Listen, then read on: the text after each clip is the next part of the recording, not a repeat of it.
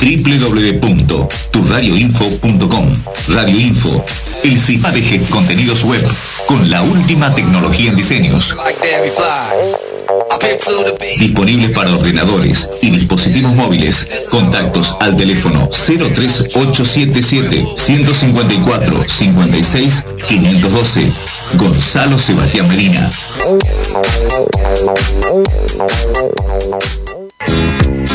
Charlie Bravo te lleva el almuerzo a tu mesa caliente y de gran calidad. Vicente López, 88.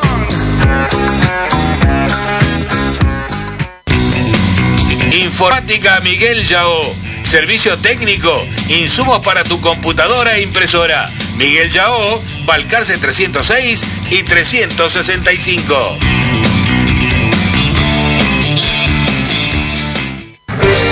Instrumental y equipos médicos, materiales descartables, geras, suturas, termómetros, amoblamiento hospitalario. Recibimos todas las tarjetas Medicina Norte, Belgrano 680. El buen comer y la mejor atención está en Restaurante y Roticería Álvarez. El mejor precio. Buenos Aires, esquina San Martín, la esquina tradicional de Salta.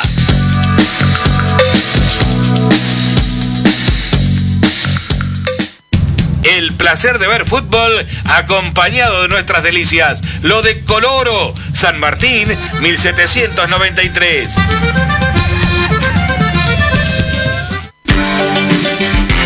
Sandwichería Julita, 50 años de trayectoria. Oferta, docena surtido 650 pesos.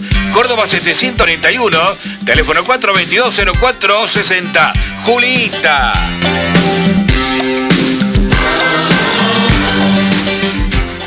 Productos de impresión, digitalización, ploteo, fotocopiado, comunicación, computación, audio, video y mucho más. Las mejores marcas en un solo lugar. Tecnograph, Florida 565. El 4 de mayo en AMET vota la lista azul y blanca por el gremio que queremos todos. Javier Lobo, secretario general. Lista 46, AMET. Noticias. Un aire de libertad.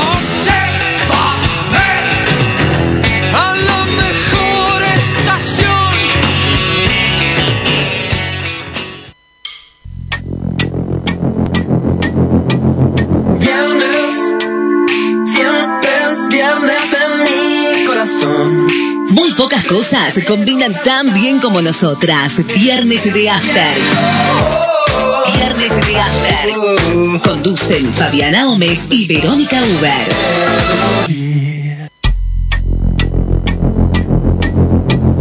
Viernes, siempre es viernes en mi Corazón. Hola, hola, hola, ¿cómo estamos? Te diré que estás bastante entera para ser viernes de semana completa. Sí, ¿no? Muchos, muchos días. Se te ve bastante bien, yo pensaba que iba a llegar arrastrando hasta acá. Y bueno, tuve Semana Santa, me permitió ir. Ah, este, te relajaste, me fui de- tuviste tu red. ¿Cómo ayuda eso? ¿Cómo cambia el aire? En realidad, eh, eh, las piernas a full las tengo, los pulmones también, porque me fui a... Arriba, arriba. Arriba, arriba. eh, y, eh, pero lindo, lindo, digamos, otra cosa. Estaba tan concentrada en respirar Que te olvidaste de todo el y que problema. aguante que me olvidé del resto, digamos. Está bien, está bien. Eh, che, te cambio el tema. Eh, así de, sí, de sí, movida, ¿me bruscamente, porque este, ¿sabes que estoy haciendo votación sobre lo- las medidas de las tarjetas de crédito? Quiero saber Eh, si todas las tarjetas de crédito miden igual. ¿De ¿Me tamaño? prestan? Claro, ¿me prestan las tuyas? A ver. Saco, tomo una medidita y, te la devuelvo. Ah, no, no, no, no, no. Tenés- a ver, eh, guarda, Casi cae. guarda la cámara, guarda, dame tu celular, yo te tengo el celular, ¿qué hace Lola? Casi cae. Me di- mi segundo nombre es Lola. no, mi cuarto, quinto, sexto, no sé, Yo tengo estaba 800 sacando la tarjeta yo y no.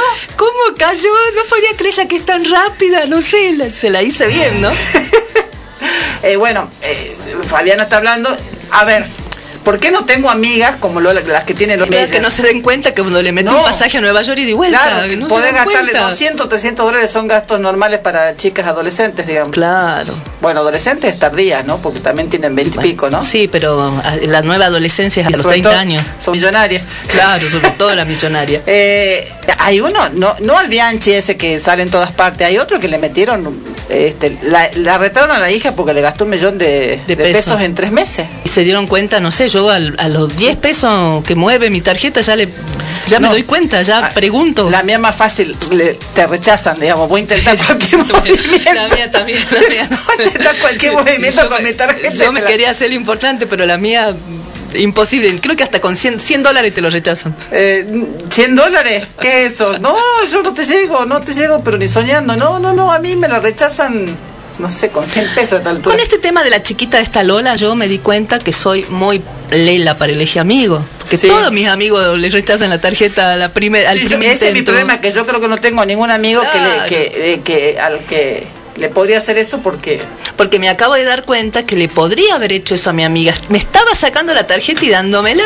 es que es la, Y eso que es la tranquilidad de espíritu de que vos podés, yo te puedo dar todas mis tarjetas y de que me las guardo todo el fin de semana Que no y va a pasar nada. y no vas a poder hacer nada con ellas así que no, no, no, no Eh, el, eh, lo que sí demostró ya poniéndome seria eh, el- la diferencia de estamos hablando de la, por si acaso Por si alguien, no la- sabe. no sabe de la amiga de la hija de Janina La Torre que le sacaba fotos a las tarjetas de las amigas y la usaba para hacer gastos Sí, sacó fotos, no sé si a muchísimas tarjetas de crédito, no sé, alrededor de 40, las cargó a todas en una cuenta de PayPal y hacía gastos. Primero se, se fue cebando, para porque que no primero hacía gastos sería como un mercado pago eh, Pero internacional, internacional. en dólares Hacía gastos chiquitos, así que nada, no llamaban la atención, peluquería, los mismos gastos que solían hacer las chicas. Y de golpe se empezó a cebar.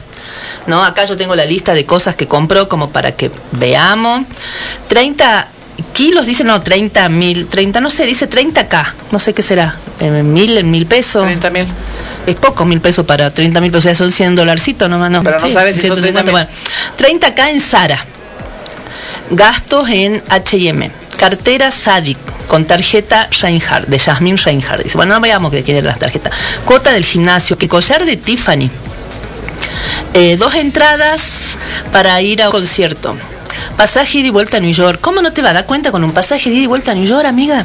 ¿Cómo no te va a dar? No puede ser el nivel de ingreso y de el único plata. pasaje que yo saqué internacional me lo pagó otra tarjeta Te lo pagó otra tarjeta, que, que, sí pudo pagarlo en ese momento, ahora ni llorando por pagado pasaje con esa Eh, tarjeta. no, bueno, lo que demostró, además de que hay gente que no, que, que cree que son normales esos gastos para chicas adolescentes. Claro, eso, eso fue escandaloso. Eh, hay un meme que, que eh, creo que de Family Guy que eh, con los colores, que según los colores este, de la piel, te considera bueno o malo, Ajá. este, este pobre chica y chorra, digamos, en este caso, porque eh, salieron muchos más allá de que este, en este caso sí es una chica menor de, de edad. eh, Pero es la- nombre, de la que fotos, circuló todo, el nombre, el pobre chica. apellido y todo. Eh, sí, el, este, pobre chica, eh, en general, ¿no? Pobre chica, es una enfermedad, eh, es este, no se me fuera el nombre, estoy este, mal, mal para ¿De la ser- enfermedad? ¿Cleptomanía? Sí, es, es cleptómana, es una. No, es no un- sé si es cleptómana, lo que sé, lo que me da la impresión a mí que es una chica. Nadie salió a decir métanle, métanle bala. No, nadie, nadie, eso es verdad. A esto voy, digamos. Sí, y Entonces, fueron y fue mucha según- la plata. Según lo que te robes y cómo Sí. te lo robes. Eh, te eh, Y el eh, color de piel, sos pasible y el de- apellido. Sos pasible de, este, de que te metan bala o no. Entonces ahí te muestro que mucha gente tiene respecto de la progena. Los ricos y famosos sabemos que lo tienen y muchas veces la clase media que a veces nosotros protestamos que tiene una ansia de pertenecer al sector más alto, eh, unen su discurso y plantean lo mismo, ¿no? Por supuesto, si hubiera sido un chico a un country de esta gente y le hubiera sacado mucho menos que este valor, ya estaban pidiendo pena de muerte. Si le hubieran sacado la tarjeta y le hubieran usado para hacer compras, estaría- estaría, y que este, nada de que sea menor de edad y que... No le hubiera importado. Hubieran, y si era menor de edad, pedían que baje más la edad de imputabilidad para meterlo preso a los siete años si se puede. Porque así es esta gente y, y está bueno, ¿no? Que nos vamos dando cuenta que eh, los hechosos de siempre. Que, el ocho, el villeo, el, el que tiene tatuaje, el que anda con capucha, no, no es muchas veces el ladrón, puede ser o no, este, ¿no? Y que muchos ladrones y los que y los grandes ladrones de guante blanco se escudan tras buena ropa, eh, un buen corte pelo, blancos de piel. Bueno, alguna vez hablamos del libro de de Rita Segato, El color de las cárceles, que ella había hecho un estudio sobre qué color eran las cárceles de Estados Unidos y claramente el color de las cárceles en Estados Unidos era negro Claro. o latino, negro, Eh, sí, sí, sí, eh, no era blanco. no era blanco.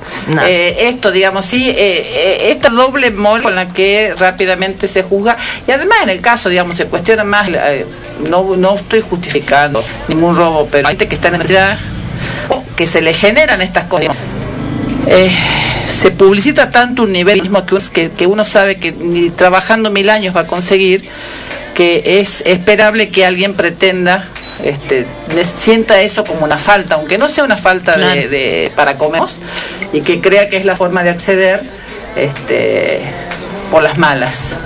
Y cuando se trata de esas situaciones, este, esta, esta ansia de pertenencia o de tener un par de zapatos, porque se cuestiona, no, no robaron este, para comer, se robaron zapatillas o se robaron una tele, una tele porque eso también lo hemos escuchado en, un- Sí. en una situación de saqueo. sí, sí, sí, me acuerdo. Este, y, y bueno, justamente es por eso mismo, porque hay una expectativa de, la, de, de, de, de- de mucha gente que eso no va a poder llegar de ninguna manera y bueno, ve la oportunidad y la aprovecha. Y, y- y la comida de alguna manera la va a conseguir, pero eso no, no hay forma de que pueda acceder en su vida. Cuando esto mismo lo hace, porque esta chica tampoco lo hizo para comer, no lo necesitaba ni mucho menos.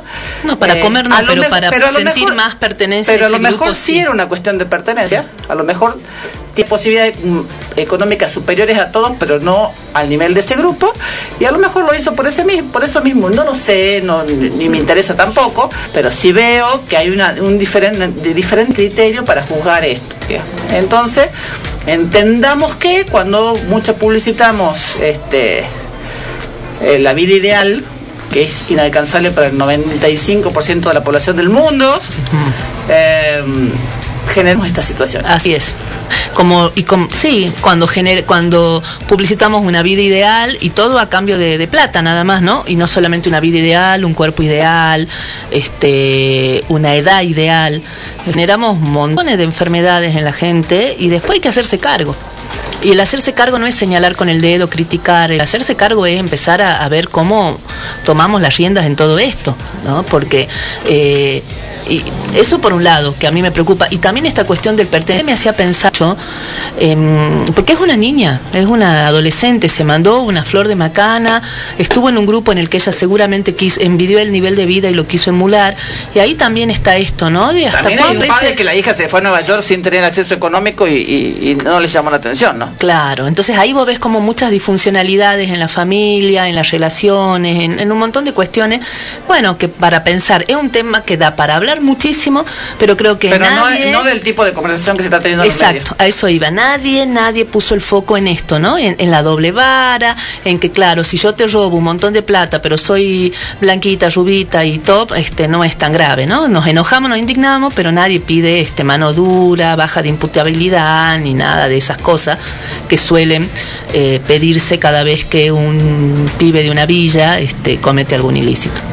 Sin que estemos a favor de los, de, de los ilícitos. Claro, por no, supuesto. de- de- tampoco, de- eh, eso tiene que quedar en claro, digamos, estamos hablando del- de la forma de... Yo tampoco quiero que le metan bala A nadie, ni a terroristas, ella que- ni a ninguno. Claro, no, no eh, estamos de acuerdo con eso. pretendo Pero que- tenemos un discurso coherente. Creo. Intentamos. Intentamos. No, tampoco, ¡ah! Intentamos. ¡Qué loco! ¡Qué coherente que somos! Cuando metemos la pata, por lo menos no me cuesta. Pues debemos ser también que tenemos la suerte de tener o sea, que cuando nuestra tarjeta no alcanza, que suele ser, en mi caso, siempre, a alguien podemos recurrir para sacar las cosas en una cosa en cuotas, esas cosas que no, Claro. que necesitamos un poquito de ayuda para poder comprar.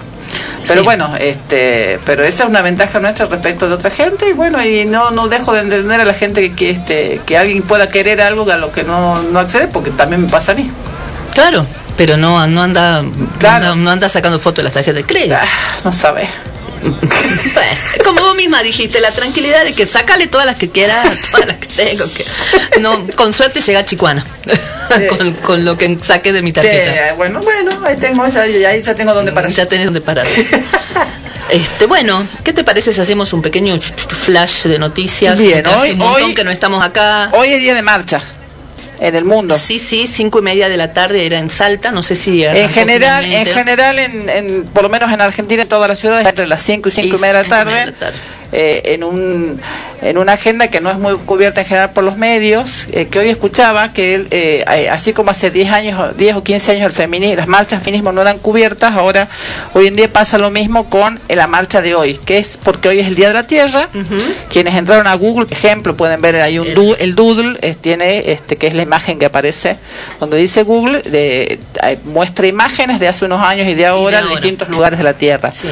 Y eh, la afectación que tiene el climático. Eh, Tremendo. en general, esta es una lucha que generacionalmente ya este, ya se nos escapó, más allá de que uno tenga algún nivel de conciencia, no tenemos por ahí la, la visión o la o, o la presencia, no tienen la presencia en, en chicos mucho más jóvenes que nosotras. Por suerte, porque de última es el planeta que ellos van a heredar y pobre, qué planeta, ¿no? Este, hay que pedirle disculpas por lo que le vamos a dejar en respecto al ambiental, a la tierra, lo a- y espero que se logren hacer cosas, ¿no?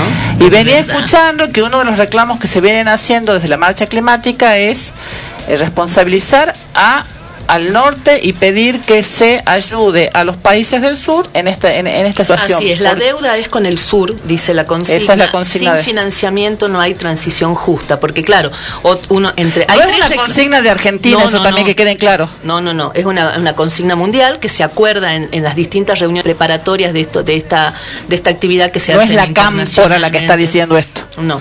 Incluso está muy movilizado, este, es- este, atraviesa todos los partidos, ¿no? Estaba viendo que hay mucha movilización, además de los jóvenes por el clima eh, y, los grupos ambientalistas que atraviesan y son transversales los partidos políticos, vi que hay un frente de izquierda, jóvenes de nuevo encuentro, o sea, está bastante repartido. Hay tres reclamos principales. La ley de humedales, de la que hablamos acá varias veces, sobre todo cuando fue el tema de los carpinchos, ¿te acordás? Ahí nos dedicamos a hablar bastante de la ley de humedales. Un plan para la transición energética, que es fundamental, que empecemos ya con un plan, pero para ese plan cuesta plata. Y necesitamos plata, y de ahí viene la consigna, ¿no? La deuda es con el sur. ¿Por qué la deuda es con el sur? También lo hemos hablado acá en algún Porque otro momento. el 90% de, la- De las de la- de las emisiones en el mundo provienen del hem- hemisferio norte, principalmente de Estados Unidos, Europa, Así es. que son los, eh, Pero- los pero- y en el caso de Europa, el, el continente más desarrollado, más ricos y que han eh, afectado mayoritariamente a, este, al planeta en lo que tiene que ver con emisiones con de carbono. emisiones de carbono. China está inicia- ha iniciado un plan bastante ambicioso, incluso habían planteado al 2030 y bajando sus años porque van alcanzando rápidamente los objetivos. Ojalá que no sea una mentira, ¿no? Viste que a veces te mienten cualquier número y te hacen creer cualquier cosa. Pero bueno, y otro de los reclamos es el fomento a la agroecología, que también es un punto muy interesante, que incluye como, que puede incluir a comunidades originarias en este tema del trabajo agroecológico, este, y el rescate, además de técnicas ecológicas que usaban nuestros ancestros y que se fueron olvidando y que eran fabulosas, digamos, ¿no? Así que es interesante, nosotros siempre nos interesa este tema, lo vamos a seguir tratando siempre. Y una última cosa, vos hablabas y recordabas el movimiento feminista y los jóvenes ecologistas, los movimientos ambientalistas hoy aspiran a convertirse a futuro en un actor político emergente tan fuerte como lo fue el feminismo. En general lo que se viene visualizando es que eh, las, gra- las grandes, los grandes movimientos de lucha en este, en este siglo, en este nuevo siglo, digamos, nuevo relativamente, vamos un quinto de siglo recién, eh, son el feminismo y el ecologismo. Así es. Eh, no hay luchas este, significativas más allá de las necesidades y demás de lo que antes era la lucha de clases o, o- o- o luchas obreras, sino que los, los dos grandes factores y las dos grandes luchas revolucionarias son el feminismo y el ecologismo. Entonces, no puede escapársenos esto. Cuando se habla de ecologismo, se habla de un ecologismo que es este, para generar una producción sustentable. O sea, no es que mantenernos como países atrasados, el, el- pulmón del mundo, sino eh, generar algún tipo de, de desarrollo que no afecte al ecosistema y que permita una sustentabilidad a largo plazo. Así es, y eso marcarlo mucho, porque por ahí cuando te quieren correr, este, te dicen, ah, no, pero ustedes no quieren el desarrollo. No, sí queremos, pero se puede, puede haber un desarrollo sustentable. Y vuelvo a, lo que ya he dicho antes, eh, en, en la cuarentena más feroz, eh, quienes se pudieron sustentar no necesitaron, probablemente hayan recibido alguna ayuda, pero no, no, no la necesitaron tanto como quien la ciudad. Por ejemplo, han sido las comunidades originarias que eh, con sus propios recursos y que tienen que tienen que trabajan la tierra de, este o- animales porque han podido este, autosustentarse sin necesidad de contar con dinero, más allá de necesitar para alimentar a los animales y demás. Este, y eh, han podido, eh, te voy a decir que oh, Villa la, la forma que, este, que pudieron sustentarse, pero tenían herramientas que, por ejemplo, en mi caso, eh, abogada con mucho título, mucha, mucho estudio y mucho este, de este, este, este estudio jurídico y muchos expedientes, pero sin tribunales no tenía plata. Claro. por ejemplo. Y no podías comer. Así no es. tenías ni un tomate Bueno, no es que me hambre, ahí, ahí recurrí, uno me mira y dice, bueno, de, este, ¿cómo de- de- había dicho Alfonsín? Este, ¿A vos no te va nada mal, gordito? Ah, así, así me pueden decir, pero bueno, tengo suerte de tener una Pero- familia muy numerosa. No, podés decir, estoy desnutrida. Esto es desnutrición. Esto es de nutrir, que me crean mucho, pero, Pero bueno. bueno, intentamos. Bueno, otro tema importante. Y volvemos a recordar si alguno se prendió por primera vez este programa. Cuando nosotros hacemos este flash de titulares, que nunca terminan siendo flash de titulares porque siempre tenemos que meternos nuestra, Nuestra opinión, sí.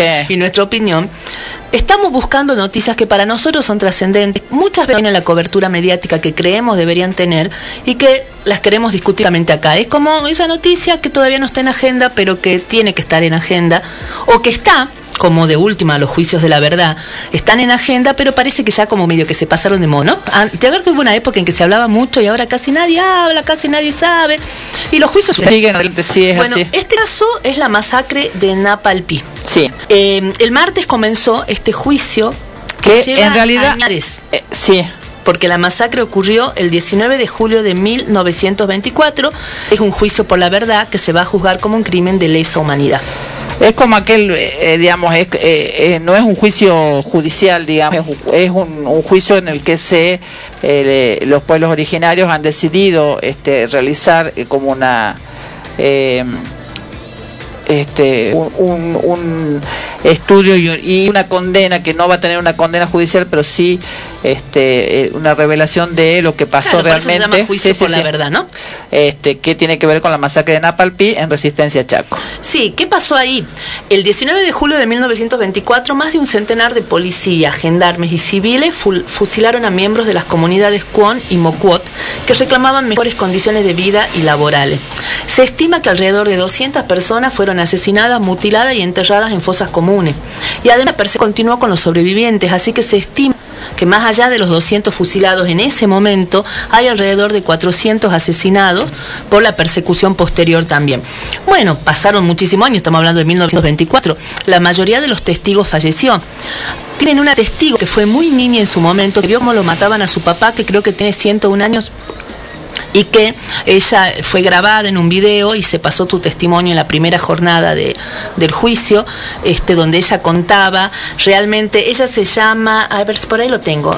Eh, Yo te voy nombre, contando sí, que Rosa Grillo. eh, que Napalpí quiere decir el lugar de los muertos. Por mira. eso se llama así ese lugar, Claro. porque murieron 400, muer- 400 personas en 45 minutos. Qué tremendo, tiraban, ella dice, mira, lo- yo saqué un pedacito de su declaración, yo era niña pero no tan chica, por eso recuerdo. Es muy triste para mí porque mataron a mi papá y casi no me quiero acordar, me hace doler el corazón. Un avión de arriba tiraba bolsas y caían al piso y ahí los mataban. No sé por qué mataron a muchos niños y grandes, fue mucho el sufrimiento. Tiraban cosas del avión, era como, lo usaban como... so- Salía la gente y ahí los fusilaban. Espantoso, una cosa impresionante. Y más allá de que no estamos viendo eh, en los medios eh, reproducir, mucho reproducir eh, lo que está pasando con el juicio, eh, uno puede ver que este juicio sí está siendo tomado como noticia por el país de España, Sí. por, eh, por organ- organizaciones de derechos humanos en México. Si uno ponga masacre de Napalpí en, en Google y va, va a ver las páginas internacionales que están cubriendo o haciéndose un seguimiento eh, del el juicio por la masacre de, de Napalpí. Pero no vas a ver esto en los grandes medios hegemónicos este, eh, que, que controlan la mayor cantidad de la información que circula en el país, lamentablemente. Eh, sí, porque además también eso eh, seguramente del, del de la sentencia que salga va a salir evidente como cuántos y estoy haciendo comillas con los dedos. Con los dedos para el que... ¿Cuántos dueños este, que tanto reclaman por propiedad privada y este, se hicieron de la propiedad privada de esta manera, digamos, a- este, arrasando a aquellos que no pudieron esclavizar o someter a, a- a quienes se encontraban en sus tierras, eh, los mataron. Sí, así que bueno, Así así, fue de simple. Y sigue sucediendo, ¿no? No habrá una matanza ciento de 400, pero eh, en un solo momento, en 45 minutos, pero siempre estamos recibiendo alguna noticia de algún dueño terrateniente que entra a los tiros a propiedades, a propiedades comunitarias Vayan a. Molinos que entran, no te digo que mataron a nadie todavía, pero que entran Ojalá con armas, entran con armas. Y lo sabemos, y sobre todo acá en el norte pasa mucho. Bueno, vos, vos lo sabes más porque tenés miles de, de acciones iniciadas en ese, en ese sentido. Bueno, vámonos, estamos ya casi en Sí, tiempo de pausa. Una sola que no te puedo, no, no, no la puedo no comentar. ¿Cuál? La NASA cumplió mi sueño. No, mentira, no, no es tan sueño. O lo transportó a un doctor al espacio, la NASA. Yo, yo todavía estoy esperando el, el- el de estar, el de estar, como que no, no lo transporten, no. sino que me transporten que te a mí. transporten a vos. Sí. O lo me bueno, es un principio, estamos cerca. Una nueva tecnología que permite transmitir en tiempo real modelos 3D de personas de alta calidad. Me parece que la, bueno, la, masa- la NASA, viste que tiene muchas misiones espaciales. Sí. Entonces, este doctor en medicina habló con los tripulantes de una misión a partir de la holotransportación. ¿Qué tal? Yo ahora espero que estemos cerquita de la transportación. Yo si hay transportación quiero que sea con Photoshop. Con fotos, por supuesto. Que me saquen un par de kilos, que me Está bien, está bien. Eso, a eso habría que preguntar a la NASA si tuvo en cuenta eso, ¿no? Eh, pero Pero con los filtros, yo creo que funcionan los filtros de Instagram. Debe funcionar igual con, Con con, la- las con- imágenes 3D. o con las imágenes holográficas. Así que bueno, interesante, ¿no? Este, Sí, parece sigo, esperando eh, aparecer en, otro lugar Sí, que yo cuando era chiquita este, soñaba con cerrar los ojos y estar en la escuela y poder dormir hasta las No, yo cinco salía de la minutos antes. todo caso. No, no, yo cuando me tenía que levantar una hora antes para ir a la escuela decía, ay, ¿por qué no, no puedo aparecer en la escuela de golpe así? Ah, duermo no- hasta las siete No y tenía media, hasta problema la- porque yo hasta las 10 de la mañana no me despertaba. O sea, yo iba a la a la escuela. no, no, no, yo iba a la mañana. Pero seguías durmiendo. Claro, hasta las 10 de la mañana no me despertaba. Ah, Está buen, buen, buena estrategia esa. Bueno, vamos a la tanda. Vamos. ¿Cuál es el tema y cuál es el no, grupo? Es precioso, es pre- va, a mí me encanta, no sé si es precioso ya. eh, Ustedes saben que el gusto es, es totalmente subjetivo. Es una banda que se llama Indos. Ajá. Y el tema se llama Tu Geografía. Y es un tema precioso, a mí me encanta. Así que vamos a la tanda escuchando Tu Geografía.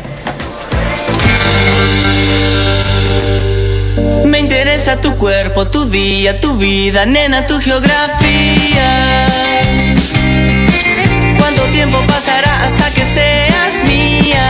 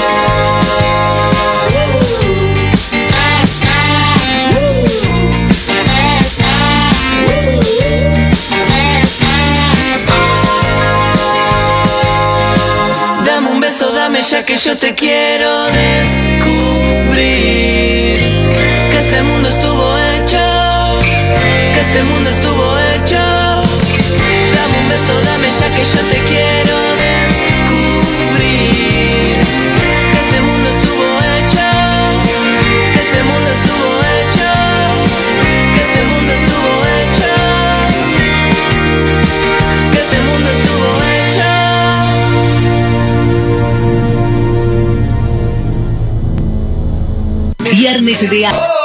Viernes de After. 88.1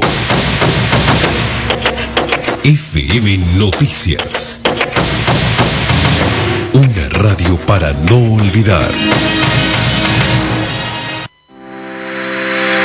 En la ciudad de Cerrillos, Nexus Nefrología y Diálisis, dotado con 17 riñones artificiales para la realización de diálisis crónica, hemodiafiltración y diálisis peritoneal. Totalidad de cañerías de acero inoxidable, lo que permite garantizar los más altos estándares necesarios para realizar esta técnica. Nexus Nefrología y Diálisis se encuentra en la Ruta Nacional número 68, kilómetro 168 en Cerrillos. Nexus Nefrología y Diálisis ya funciona en Orán, Tartagal y Cafayate. Nexus Nefrología y Diálisis. Teléfonos 0800 555 3868 o 3875 020 089. Correo nexuscerrillos arroba gmail.com. Nexus Nefrología y Diálisis. Sergomint, máquinas y herramientas para talleres y gomerías. Tenemos las mejores marcas. Las mejores marcas. Balgon, Kovi, TG, Bipal, Macking Parts. Además, cámaras de todas las medidas. Sergomint. Sergomint. Carlos Pellegrini 750. Teléfono 423 43 49. Mientras busca retenerlo, nosotros lo invitamos a informarse. Nosotros lo invitamos a informarse. 88.1 FM Noticias. La primera del dial.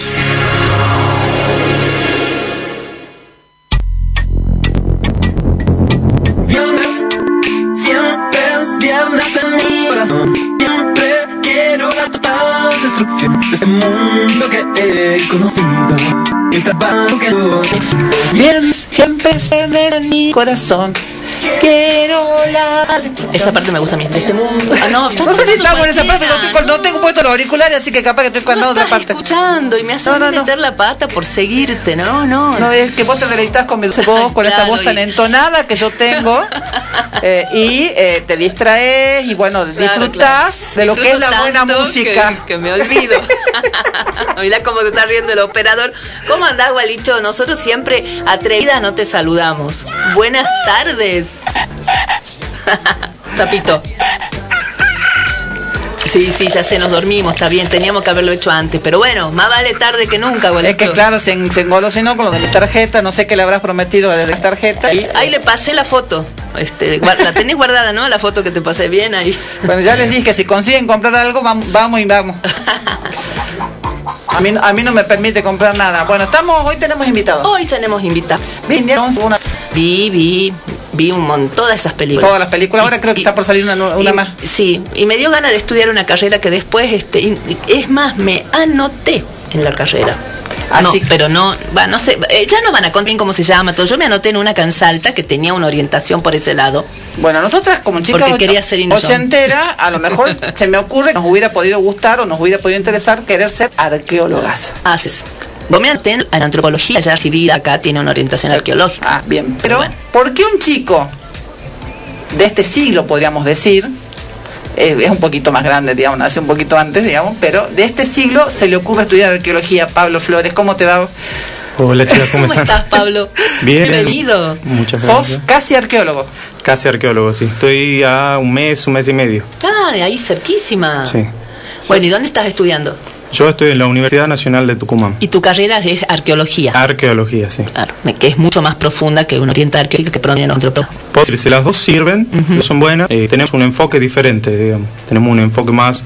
eh, nuestra nuestra carrera está en la Facultad de Ciencias Naturales, Ah, entonces claro. tenemos un enfoque naturalista que tenemos un conocimiento sobre eh, rocas, eh, eh, plantas, animales que quizá otras universidades no tienen. Claro, ah, muy Ah, interesante. también ven la parte, no solamente lo que tiene que ver con, con hechos culturales, sino con hechos naturales también. Claro, con todo lo que lo rodea al ser humano, digamos. Bien. Porque en definitiva el ser humano no vive solo, digamos. No es un ente separado de la naturaleza. ¿Cómo, alguien, cómo a alguien se le ocurre estudiar arqueología?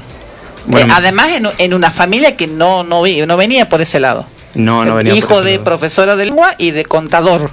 Sí. Ya la mezcla ahí era, ¿no? Sí. Power. Yo creo que mi caso es bastante particular porque mi padre me llevaba a conocer muchos sitios arqueológicos cuando yo era chico. Viajábamos mucho por los valles, eh, viajaba, no sé, a la Quebrada del Toro, conocía al río Tastil, a Cachi, conocía la Paya. Y bueno, eso desde Chile me interesaba mucho. Eh, también me gustaban mucho los dinosaurios, que no es lo mismo que la arqueología, Claro, ¿no? Que claro. siempre lo confunden. Los dinosaurios es paleontología Claro. y la arqueología es el estudio de sociedades. Eh, y bueno, yo creo que eso ya me fue algo que me, me impactó desde chico, ¿no? Ir a los sitios y ver cerámica. Y bueno, también vi las películas de Indiana Jones. Claro, por supuesto. Y nosotros también vamos, a lo- nos gusta ir a los sitios. Yo me acuerdo, bueno, nosotros pudimos darnos un gusto, ya lo contamos acá, de viajar a Europa. Yo me acuerdo que estaba en- estábamos en, en, bueno, en el sueño de mi vida, que fue el- en, en el Partenón. Y yo veía, a- había sitios donde había gente trabajando. Y yo, yo le, le comenté a ella, acá tendría que estar Pablo este, explicándonos qué está haciendo esta gente, porque el único, mi representación de un arqueólogo, además de Indiana yo, es Pablo, porque Pablo. estoy esperando que se reciba. Claro, digamos. para que sea tu arqueólogo personal. Es como este, un hijo putativo, O digamos. sea que te lo vas a llevar de viaje para que sea tu guía. Claro, la Ah, próxima vez lo llevamos para que nos vaya explicando todo lo que vamos viendo. Eh, ¿Qué hace un arqueólogo en Argentina? ¿De qué vive un arqueólogo en Argentina? Así más concretamente. Bueno, depende. Porque una como madre se plantea eso cuando va a estudiar un hijo, la carrera que elige, de qué va a vivir cuando se reciba. Bueno, po- podemos hacer muchas cosas. Eso también depende de la universidad en la que estudies, la orientación que tenga y, y- y todo el contenido de la carrera, ¿no? Eh, particularmente mi carrera, la carrera que estudio en la UNED, eh, está eh, enfocada en la investigación. Tenemos muchas materias dedicadas a aprender a investigar, a aprender a hacer un proyecto de investigación, desarrollar una temática que a nosotros nos guste. Hay muchos equipos de investigación que trabajan en la UNT en diferentes zonas, Catamarca, Tucumán, Salta, Santiago del Estero. Y bueno, desde, desde los primeros años a mí me tocó participar en esos equipos, participar en excavaciones en diferentes partes del norte, y que eso es ayuda mucho al crecimiento ¿no? personal y a conocer qué es lo que te gusta dentro de la carrera, porque hay muchísimas ramas. Pa- Particularmente de salida laboral en Argentina, de arqueología, se puede trabajar como investigador, ingresa a CONICET, la forma de ingresar a CONICET, que eh, el organismo al cual todos buscan ingresar, es con una beca doctoral primero, terminas la carrera, te presentas a la beca doctoral, uno ingresa a eso, son cinco años pagos para doctorarte, una vez que te doctoras ya podés entrar a beca postdoctoral y después seguir una carrera de investigador que es bien, es eh, está bien pagada. Muy bien eh, pagada. Sí. Muy bien y, pagada. y bueno, ayuda, al- yo creo que está muy bueno la investigación porque hace que uno le devuelva al país parte de lo que invirtió en uno, digamos. En la formación. En la formación Y- y acá académica te de uno. un minutito. La verdad es que las becas doctorales del CONICET son espectaculares porque te incentivan este, y te preparan a nuestros jóvenes en, en la investigación, en la, en la producción de conocimiento, porque no podemos ser seguidores del conocimiento que producen otros.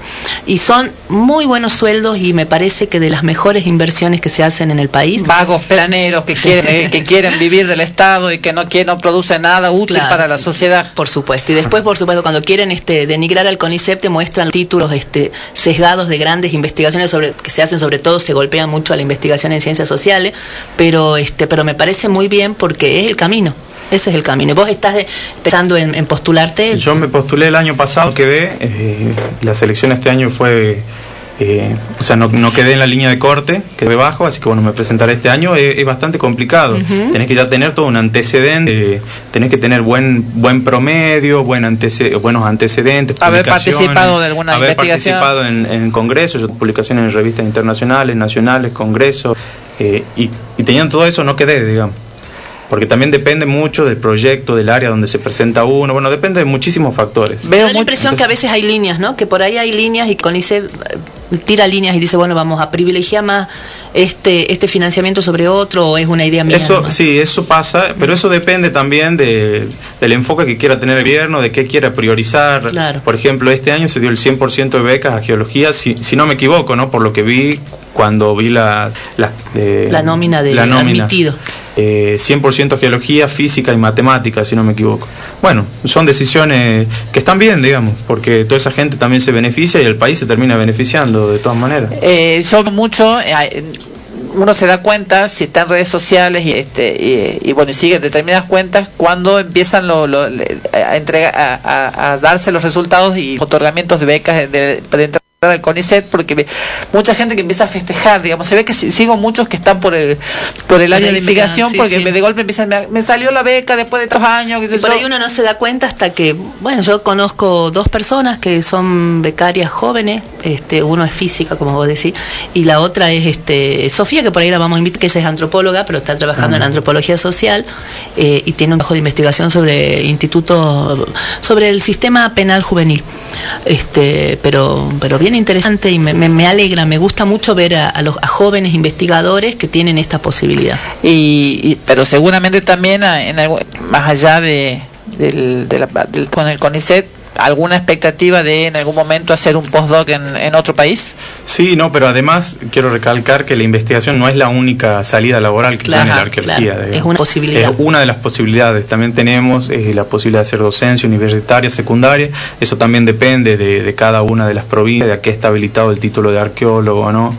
Eh, también tenemos la posibilidad de hacer estudios de impacto arqueológico, que bueno, están bien regulados en algunos... ¿Y cuándo se hace un estudio de impacto arqueológico? bueno, eso depende también de la regulación de cada provincia, porque tenemos que saber que los arqueólogos, bueno, est- lo- estudiamos al ser humano en sociedad en el pasado a través de los elementos que dejaron, digamos, de toda la evidencia que, que han dejado de su, de su paso por la Tierra.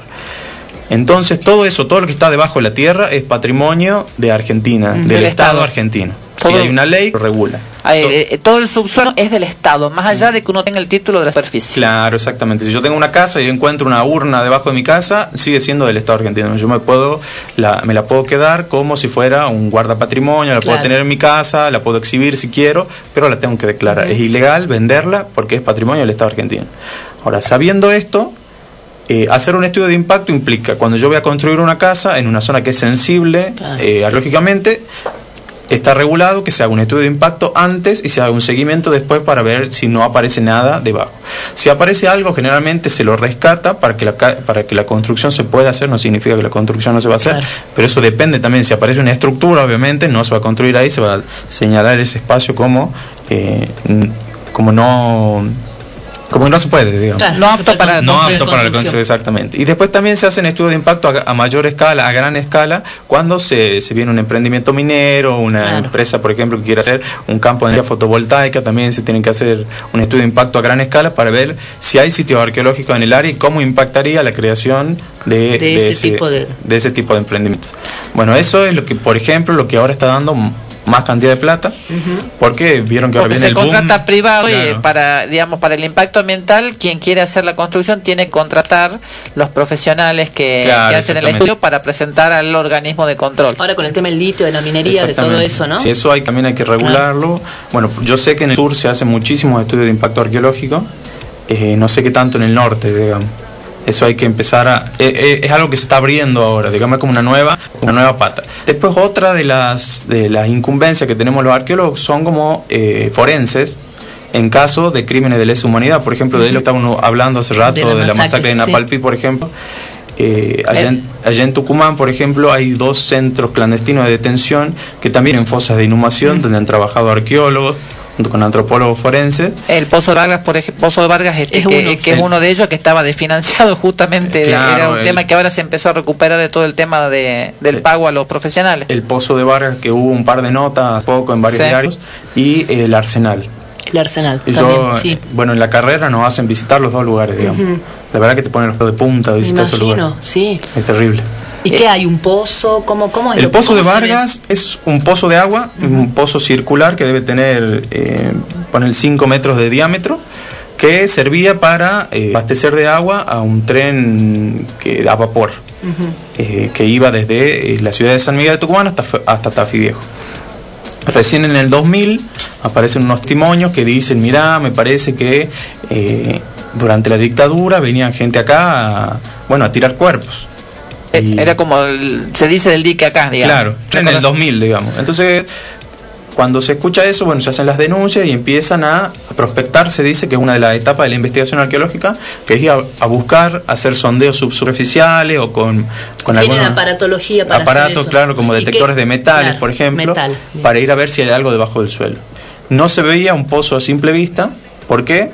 Porque lo habían tapado, digamos, lo habían cementado y habían tapado con tierra hasta que lo encuentran, digamos. Entonces cuando lo encuentran se dan cuenta que tenía un montón de el pozo tiene como 45 metros de profundidad. Había 20 metros, que era cuando lo empiezan a excavar, obviamente, 20 metros que era todo de escombro, hasta que empiezan a aparecer los cuerpos. Y es una capa de 20 metros de- de cuerpos, cuerpos, cuerpos, Qué, cuerpos. va- qué cuerpos. impresionante. ¿Y se calcula más o menos cuántos cuerpos puede se, haber? han, se han recuperado, se han identificado, o sea, identificado con nombre y apellido, creo, 150 personas. Sí. Sí. 150 personas que algunos tenían tiros en la cabeza, que algunos tenían los Estaban- brazos atados con alambre. Impresionante. Sí, ¿no? ¿Y, y qué hace la arqueología en ese caso? La arqueología es la que recupera el cuerpo. Ajá. La arqueología tiene la, eh, la- las técnicas, digamos, de excavación para recuperar el cuerpo y guardar la evidencia de Sin que esa afectar gente- el, el- el alrededor, digamos. Claro, y guardar las evidencias, decir, esta gente ha sido asesinada de tal manera porque las evidencias tal, tal, tal, y lo demuestran, digamos. Entonces, excavando de una forma muy minuciosa, eh, se lo puede hacer, digamos. Bueno, ahí actuamos como peritos de la justicia, eh, como técnicos, digamos, que eh, dan su opinión sobre el hecho, digamos. Qué, qué Yo, por ejemplo, esa no la tenía me, impacta muchísimo. Me hubiera gustado más ser arqueóloga este, si hubiera tenido esta información porque son cosas que a uno lo movilizan muchísimo. Y el arsenal, como no es un pozo. El arsenal no, no es un pozo, era una estructura que actuaba como arsenal para guardar armamento, que también eh, creo que surge a través de unos comentarios que decían que durante la dictadura pasaban muchas camionetas, muchos camiones para esa zona.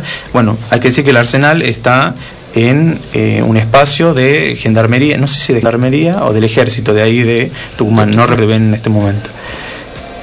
Entonces, teóricamente, un arsenal tiene que estar alejado de cualquier otro lugar porque pueden explotar las Sí. balas, pueden matar gente y no tiene que estar conectado a nada, a ningún eh, cable eléctrico ni nada. Bueno, se decía que iba mucha gente al arsenal y era como muy extraño porque qué raro que vaya gente. Bueno, eso se comentó en alguno de los juicios, digamos. Qué, cosa También, bueno, a partir de eso empezaron a hacer investigaciones los arqueólogos. Lo primero que, que- que trataron de ver es si había alguna imagen aérea de, de momento. eh, o sea, Satelital. no, no satelital, Ah. en ese momento no había satélite. Claro. Eh, si alguna fotografía aérea eh, se, se, se estilaba en ese tiempo que pasaban los, los aviones con una cámara y esa Sí. fotografía aérea, bueno, generalmente para cuestiones de agrimensura, bueno. Entonces resulta que había un viaje que había hecho un avión y había pasado justamente en una época anterior a la dictadura y después posterior, digamos. En la anterior no se veía nada, se veía la casita, sin nada alrededor. Posteriormente, durante la dictadura, se veía la casita con un montón de casetas alrededor y con un cableado eléctrico que iba ahí, digamos. Lo cual era muy extraño, sabiendo que era un arsenal que no Claro. podía tener cableado Sí. eléctrico. Bueno, cuando, cuando se presentan esta, estas pruebas, eh, le dan permiso para hacer la intervención, empiezan a investigar en el área y bueno, encuentran la caseta abandonada, toda eh, de negro, así como con brea. Empiezan a hacer como una excavación que se dice, eh, por hacer una excavación de, la, de las paredes, y van sacando capas de, pintura y se dan cuenta que encuentran una especie de, de paredes chicas que separaban a, a las personas y también barrotes donde habrían estado atados la- Las personas las detenidas. personas, digamos. Detenidas, ponerle. Sí. Ponele, detenido. Y alrededor de ese lugar se dio una fosa de inhumación. Entonces empiezan a excavar, la buscaban, la buscaban, no la encontraban, no encontraban, no encontraban nada. Hasta que un día encuentran algo que nosotros llamamos rubefacción. La rubefacción es cuando la arcilla de la, de la tierra o la tierra en sí ha sido calentada a muchísima temperatura y se forma un ladrillo. Ajá. Un ladrillo, digamos. Ah, mira. Eso se llama rubefacción, cuando formás un ladrillo natural, digamos, por temperatura, Por altas temperaturas. Bueno, una, una capa de rubefacción muy grande y debajo de esa capa y también encima mucha ceniza, digamos. Y dentro de esa ceniza empiezan a encontrar eh, metacarpos humanos. Eh, dedos, digamos, dedos, básicamente. pedazo de dedo, digamos, O hueso sea de dedo. que se, era un horno. Una, un- Y era una sí, sí, fosa claro. donde tiraban gente, Y- la mataban y la quemaban, digamos. Claro. Eh, eso ya te daba el, primer indicador de que había cuerpos ahí y que esa ceniza probablemente provenga de cuerpos, digamos. Empiezan a llamar y bueno, se empiezan a encontrar como con huellas muy marcadas de, eh, de maquinaria pesada, como retroexcavadoras, qué sé yo, cuando una retroexcavadora pisa el suelo eh, blando y deja la marca y después la llenan con otro, la rellenan con otra tierra, eh, el, el relleno, que es más blando que el otro, que la otra tierra que se compactó, eh, hace como un- una especie de, de negativo, digamos. Ajá. Entonces quedó el negativo de las, de las paladas y todas la- eh, las huellas de la De las máquinas. Entonces dicen, bueno, acá hubo un trabajo para esconder todo este, este foso, digamos. Cerca de eso amplían la excavación y ahí encontraron, no sé si 12 o 14 cuerpos completos, quemados, con ruedas de camión encima también todas quemadas, digamos. Eso parece que fueron los últimos en los que, que, que, bueno, que tiraron ahí, que, que inhumaron. Sí, quemar, pero los quemaron como a las corridas y le tiraron la tierra y como que no se tiraron de quemar como los otros, digamos. Horrible, muy fiero. Muy y se dice que, bueno, era la persona que es de una persona. Y hay un, hay un relato de un soldado arrepentido que le dicen que es teóricamente el un soldado de la fuerza arrepentido y que dio un, un testimonio en contra de lo pasado, digamos. Este soldado arrepentido contó sobre el, el y muchos de los también Pozo Vargas. Claro. Y en Tucumán, fue dentro del norte, creo que la provincia que, que, donde fue más cruenta la lucha contra, eh, en comillas, ¿no? contra la subversión, entre comillas. Eh, así que me imagino que debe haber muchísimo, ¿no? Y cantidad de cadáveres, de muertos, este, eh, porque bueno, todo el mundo sabía justamente era una provincia universitaria y en la comentaba todo el régimen de, lucha y de la resistencia. Eh, pero además también había esto de que se usaba, ¿no? Para encontrar ese cuerpo y, sabemos que muertos en Salta probablemente este vaya a saber lugar y, y así, ¿no? De distintas provincias. Y mira qué, casualidad ahora como para ir a la tanda, pero recordando, ¿sabes qué hoy? Qué casualidad que, te- que hayamos entrado todo lo que puedo hablar de, de acá. Hoy justo estoy, estoy ahora buscando, hace, eh, se cumple el aniversario el juicio de las juntas. Por acá tengo justo, este, deme un segundito, acá está, ¿no? Este, juicio de la Junta. Hoy se cumple 37 años juicio a juez militar en Argentina durante la última dictadura. En un juicio recordemos que declararon 803 personas y ahí Juan Vizca Sierra Alegros es la frase que conocemos como nunca más, que después de la tanda vamos a vol- vamos a empezar escuchándola, ya que de alguna manera tu, tu relato nos dio pie para, para no dejar esta, esta este, así absolutamente, no, en el olvido, sin mencionarlas, ¿no? Nosotros siempre hablamos de estos temas, siempre te apelamos a la memoria, este, la verdad que me, impactó mucho. El equipo de antropología forense estuvo trabajando en el Pozo de Vargas seguramente ustedes, me imagino que con colaboración de la Universidad de Tucumán y demás, ¿no? Creo que en el Pozo de Vargas se armó un equipo de la universidad que dio, dio lugar a, a dos grupos, el CAMIT y el LIGIAT. Pero, eh, son dos grupos de la Universidad de Tucumán. Que uno se llama CAMIT, Colectivo Arqueología, Me- Memoria e Identidad de Tucumán, y el LIGIAT, Laboratorio de Investigaciones, Geoarqueología de Tucumán, y, y Arqueología de Tucumán. Bueno, ya vamos a seguir profundizando en esto, la verdad que, que Lo- impactante, ¿no? Hacemos que, nos- que se quede entonces, le decimos que se quede para un ratito más. Planos, planes de, de Ujú. irte, bueno, Ah, bueno. más, sí, porque está muy muy interesante la charla. Bueno, vamos a la tanda. Vamos. Este, con, no me acuerdo el tema. Julieta Venegas. mano, con Julieta- Vamos. Es un tema nuevo de Julieta Venegas. Mismo amor. Mismo amor, nuevito. Vamos a la tanda. pero no sé si estoy feliz. Me dices cosas que no siento en verdad. Aposta y no lo puedo definir. Tu elocuencia confunde cada Sé que me dices que todo va a estar bien. Aunque quiera creer sin dudar. Aunque me quieras tranquilizar. Tu cuerpo está diciendo que no, no, no,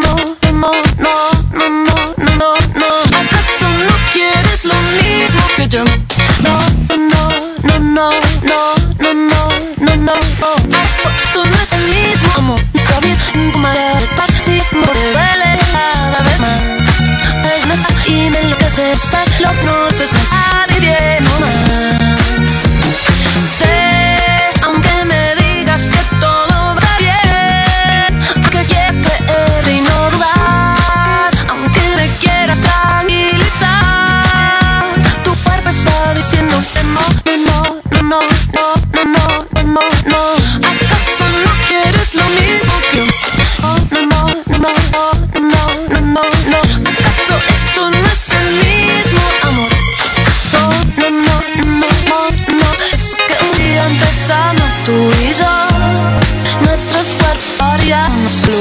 Cantábamos como la luz del sol. Naturales nunca conocimos temor. Recuerda todo lo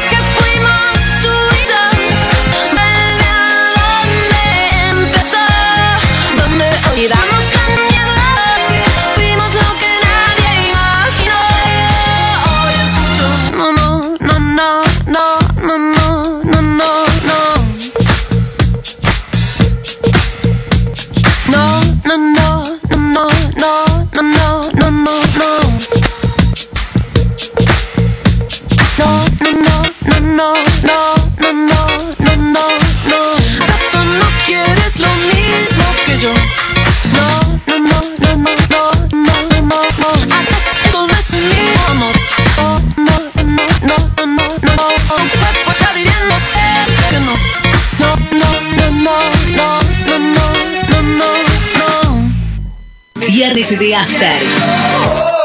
Viernes de After. 81.1 FM Dices, ¿Qué más ser esta tierra incendiada? La opinión de la gente. No cantar. El cuidado del agua es responsabilidad de todos. El funcionamiento de los sistemas de agua y cloaca. Nuestra responsabilidad todos los consultas a manos 0800 198 2422 o nuevo WhatsApp 3865 63 22 22. Agua del Norte, la compañía de los salteños. MG Fitness, Jujuy 174. Entrenamiento funcional, pilateo, árabe, patín ritmos, pesa, la suba, gimnasia rica y más. MG Fitness, por uno para personal de fuerzas de seguridad. Llamamos al 3875 81 29 99 o al 3865 60 39 98. MG Bella Muerte.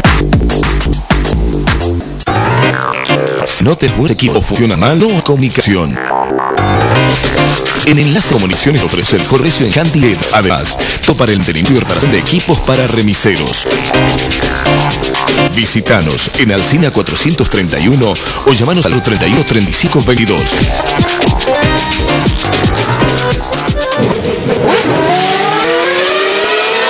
format. La casa de las baterías Bits. Baterías para autos y pickups nacionales importados. Baterías para motos, cordonas de césped, paneles de actividad, accesorios foto, video, fotografía, linternas de todo tipo. También paneles y combice gas. Usados a todo el día. Forbat, la casa de las baterías Bits.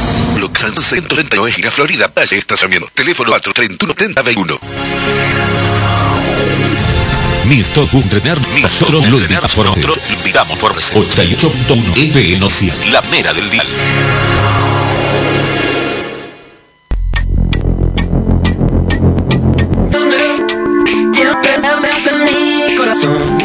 Señores jueces, quiero renunciar expresamente a toda pretensión de originalidad para errata historia. Quiero utilizar una frase que no me pertenece, porque pertenece ya a todo el pueblo argentino. Señores jueces, nunca más. Silencio en la sala.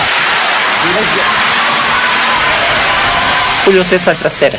Sí, con eso porque terminamos el blog y que hoy se cumplan 36 años la Junta. Nos olvidemos quiénes fueron en ese momento condenados, ¿no? Jorge Rafael vio reclusión, perpetua, Emilio Marat reclusión perpetua, Roberto vio 10 años de prisión, Arno Lambrini 8 años de prisión, Orlando, eh, Orlando Ramón Agost 4 años de prisión, pero hay muchísimos que no fueron juzgados nunca y los que terminaron este, con el beneficio de la prisión domiciliaria que no se cumple, que viven, salen de una vida normal. Y lamentablemente hoy día hay como un, un discurso negacionista y, y, y algunos atributos de, de, de lo, de lo que pasó y que debemos juzgar y que es de esas decisiones que eh, eh, Argentina puede jactarse los logró llevar y condenar a esos que fueron responsables de las atrocidades que se cometieron además de eh, que se no al lado de que por ejemplo estaba Pablo en lo que hace bien, este, la alteración del orden institucional Así es, y así lo estuvimos recordando. que hoy en día le frían por todos lados después de estar con los militares estamos mejor lo hablamos al principio de esta doble. Un sector social, de económico, siempre tiene esa doble vara para, para medir todas las conductas y todas las acciones de, de, de, la- de los otros, digamos. ¿no? No, recordar un poquito que hace poco tuvimos hablar con Gabriela Careta, estar que le pasó a Gabriela, que contó estas menciones, y nos pasa, eh, depende de, eh, de la memoria, ¿te acordás? Estuvimos hablando mucho del tema y, ca- y rescatamos que en la Argentina se pudo juzgar, no lo hubiéramos visto, pero cosas importantes que en otros países no sucedió. Chile. Recordamos España, ¿no? Como los crímenes franquismo se sigue, la gente ya se está muriendo, no logran eh, entrar al cuerpo de su, fam- su familia, de sus familias y- asesinados. Y, y toda esta visión social de que medio como que mejor dejar eso atrás. Bueno, España sí. Cuando la media se no, no, cierra, no no cierra. y podés- para mí no podés avanzar a medida que no vas resolviendo cuestiones que como esta, eh, que, que afectan parte de la sociedad. Porque después mira el régimen de discursos como estos que eh, son en esto que que con constitucionalidad, pero este, celebran Los otros. claro, eh, no, Yo regla. Claro, eh, y al mismo tiempo este, eh, plantean que una situación que afectó de manera directa a la Constitución, que significa suspensión de las garantías constitucionales, eh, es algo que estuvo bien. Sí, sí, sí. Por, Eh, no,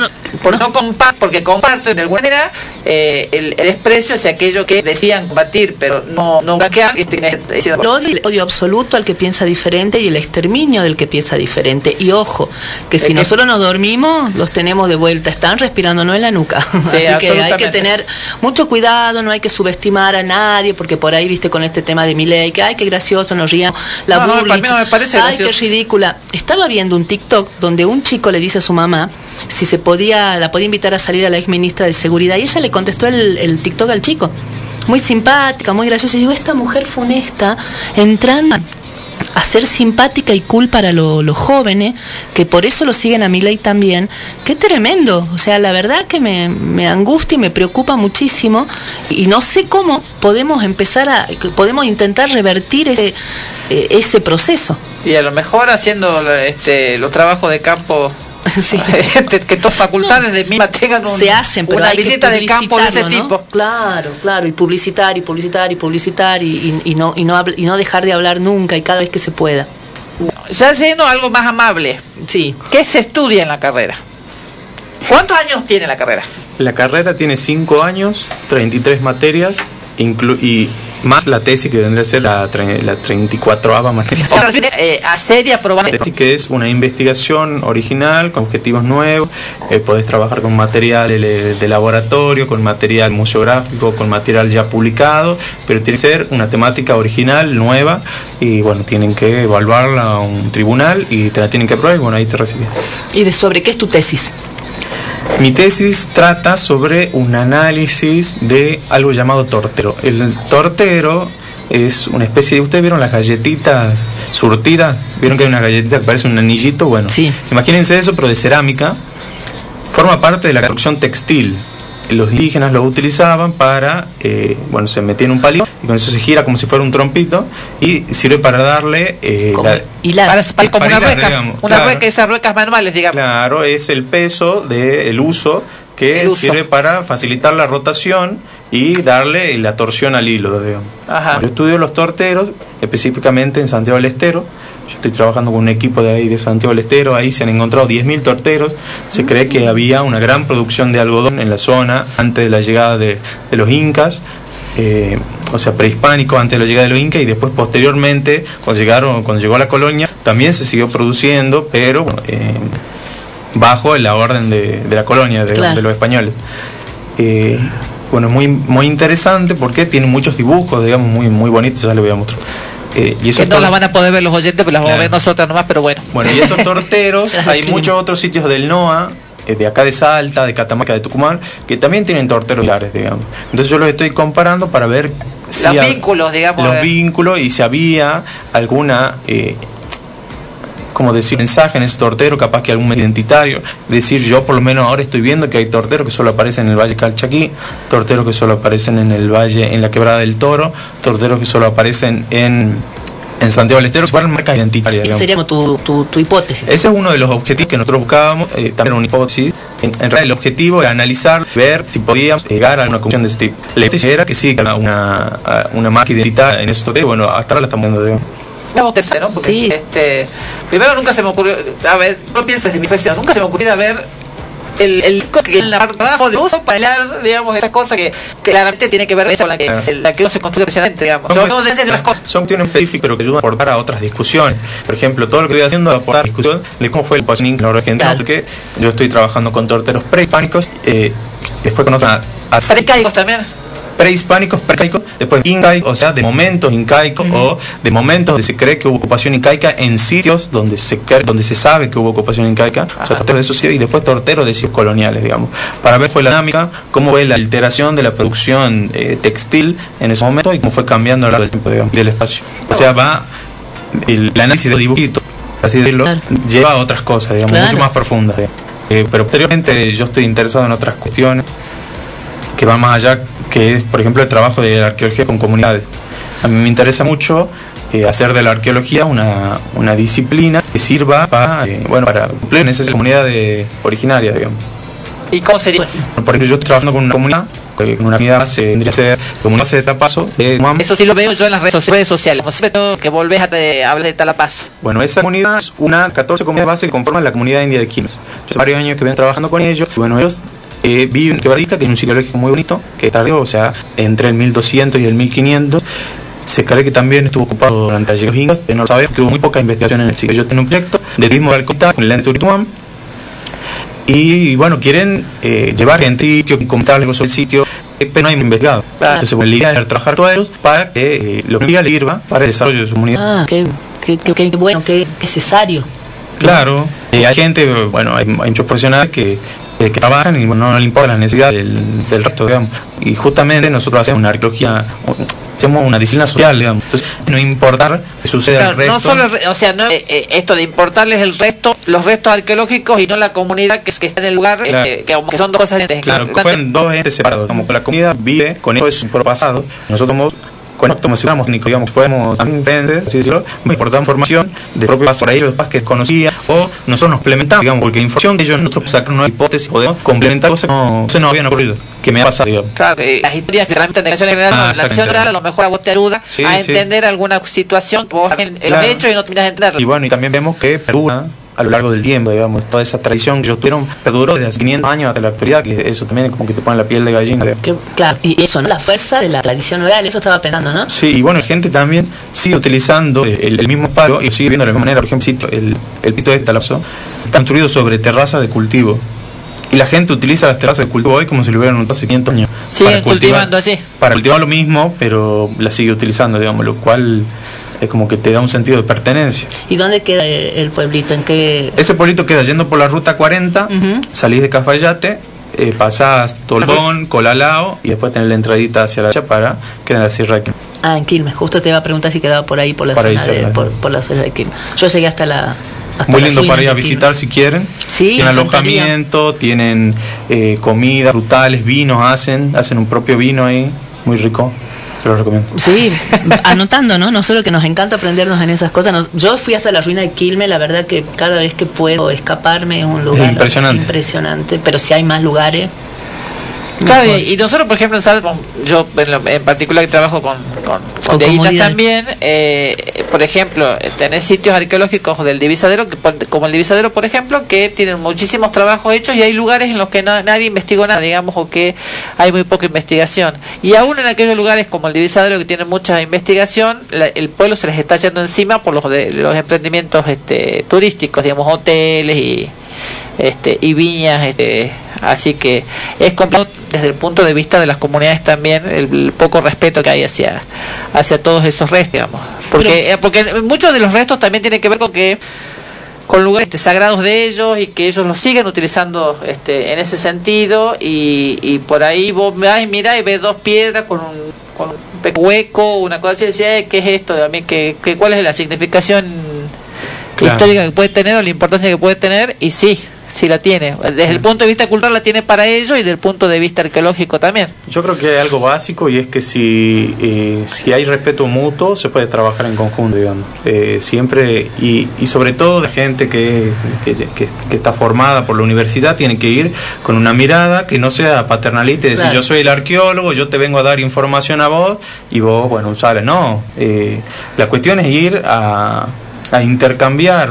Eh, Tiene que ser una un diálogo, experiencia, ¿no? un diálogo constante y bueno, de ahí salen buenas cosas, digamos. Es un- una cuestión una cuestión que se plantea mucho, por lo menos acá en Salta con antropología, que eh, algún hay un sector de antropólogas que plantea esto justamente. No podemos nosotros desobedecer aquello mismo que se supone que estamos planteando y otros que dicen no, que tenemos que estar pidiendo permiso. Claro, esto nosotros somos los que llevamos el conocimiento. En realidad es una lucha, ¿no? De, de- de- de mis épocas universitarias, de militancia universitaria, que una gran lucha y un gran debate que se daba al, al interior de las universidades pasaba por ahí, ¿no? Si la universidad era una isla que bajaba su sabiduría desde arriba o se, digamos, de alguna manera se arremangaba y trabajaba a la par de la gente a la que, Claro, pero a la que vos le podías este, ofrecerlo tu, tu saber e interactuar con Pero ellos. además legislación que los obliga, porque Ahora, el- claro, no, ahora. no ahora, ya No, hace pero como cuando yo 40 años. estudiaba, no. No, el convenio El con- 169 de la es más, Organización es Internacional del anterior. Ah, Trabajo es anterior.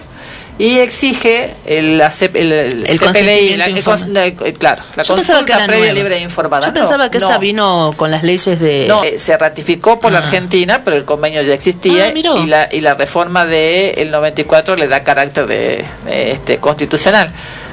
Pero el- la consulta previa libre informada a los, pueblos originarios es una exigencia legal que no cumple, no suele cumplir el Estado, así que no extraña que las universidades no lo, no lo cumplan. Bueno, respecto a poner, te quiero comentar un caso justo de Talapazo. En ese sitio se hicieron excavaciones en los 90. Fueron, pre- en- no sé si preguntaron no, hicieron excavaciones, llevaron material a Tucumán, estuvo guardado en cajas hace 20 años, digamos. Entonces cuando yo empecé a trabajar con la gente, eh, me dicen, ¿qué sabes vos de Talapazo? Le digo, no, no sé nada, nunca estuve en el sitio, no lo había conocido hasta ese momento. Y me dicen, bueno, averiguame algo. Empiezo a averiguar, empiezo a averiguar quién trabajaba ahí, y bueno, que había, y me doy cuenta de que había material en Tucumán. Entonces le digo, bueno, hay material en Tucumán. Ah, bueno, lo queremos de vuelta, dice. Y bueno, si lo quieren de vuelta, tenemos que, que ver cómo, era- cómo son las leyes, que yo. Entonces empiezo a averiguar, bueno, si las leyes lo avalaban, y empiezo a trabajar en conjunto con la Dirección de Patrimonio de Tucumán para hacer una devolución de esas piezas a la comunidad.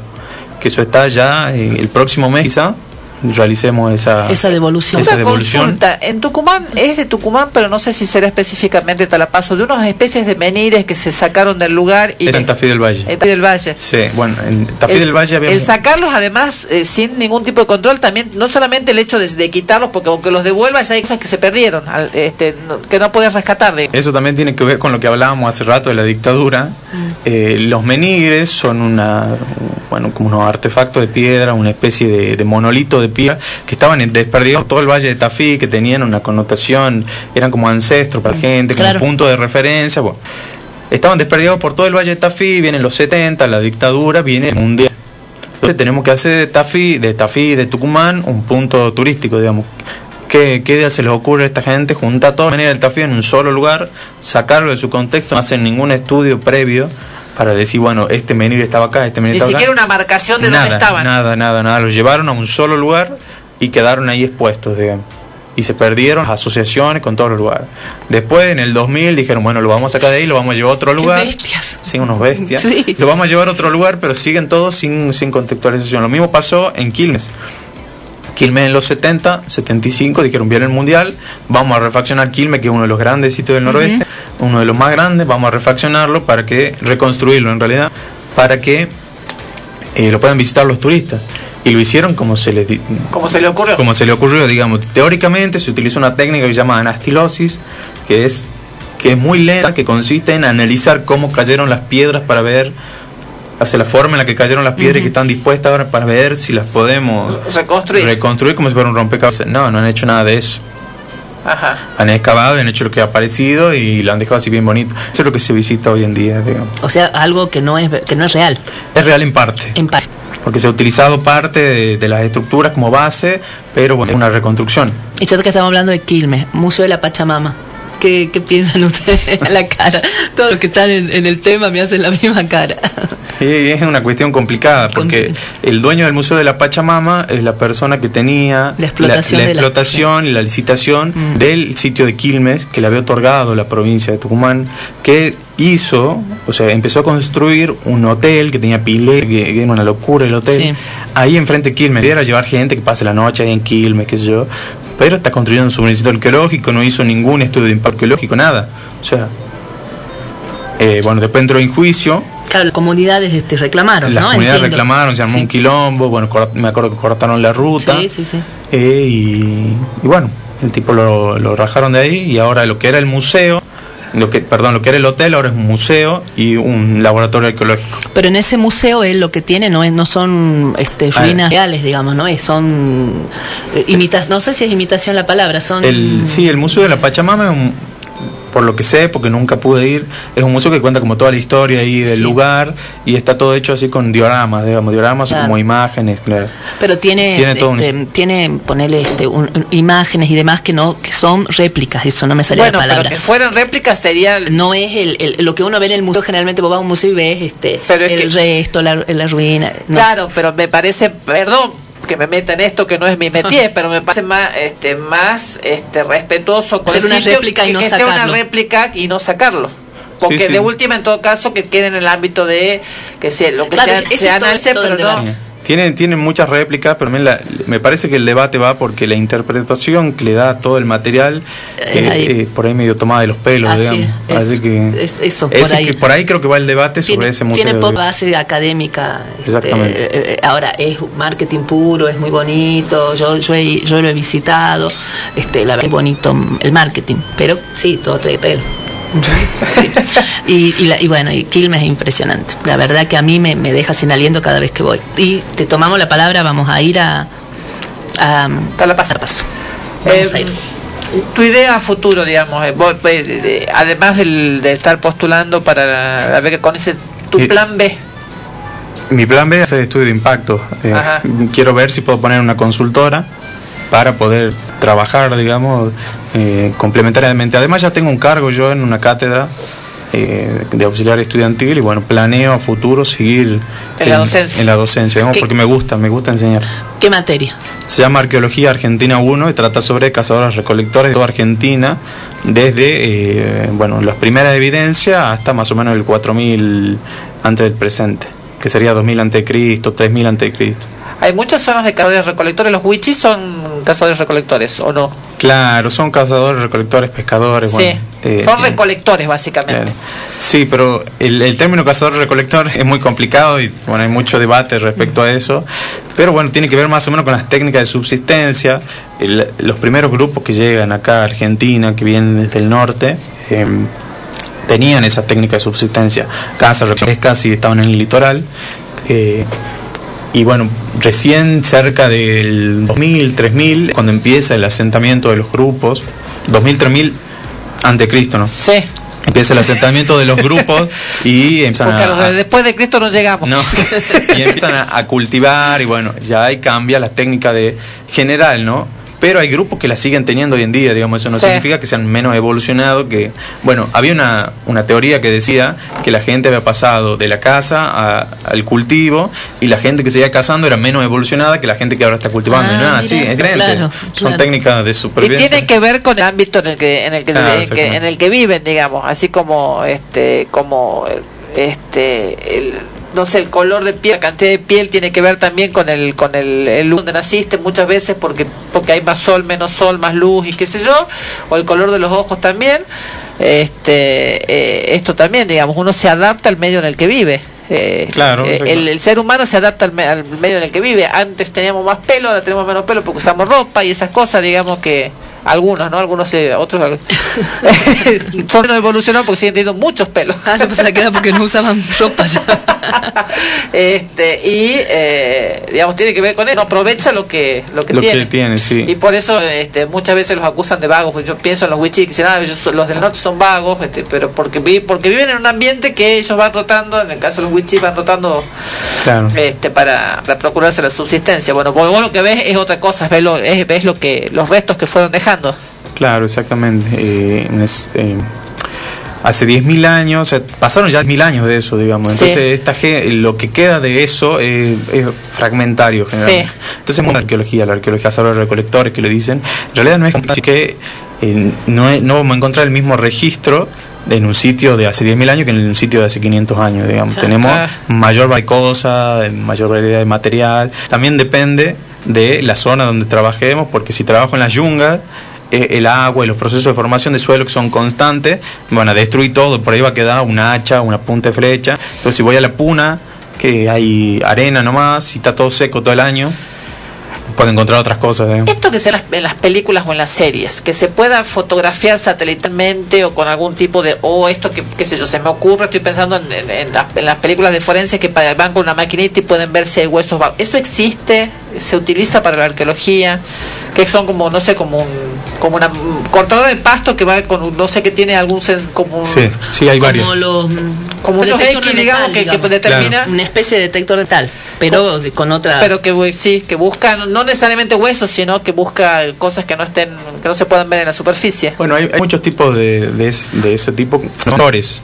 Están los sensores eh, que se utilizan en los eh, a- satelitales, que sacan fotografías aéreas, por ejemplo, de, de muy buena escala, y también, bueno, pueden editar la fotografía para saber si hay... eh, He visto de una gran ciudad, creo que en Tailandia, como que se descubrió Claro. por fotos satelitales, una cosa Claro, así que no se tiene para ver el terreno, qué sé yo, la Sí. elevación del terreno. Después hay uno muy, no sé si es nuevo, pero que se empezó a utilizar mucho hace poco en arqueología que se llama LIDAR, una tecnología que es también un sensor que sube un avión, el avión viaja, tira unas ondas ultrasónicas que van y vuelve hacia la Tierra y atraviesa la, eh, la vegetación.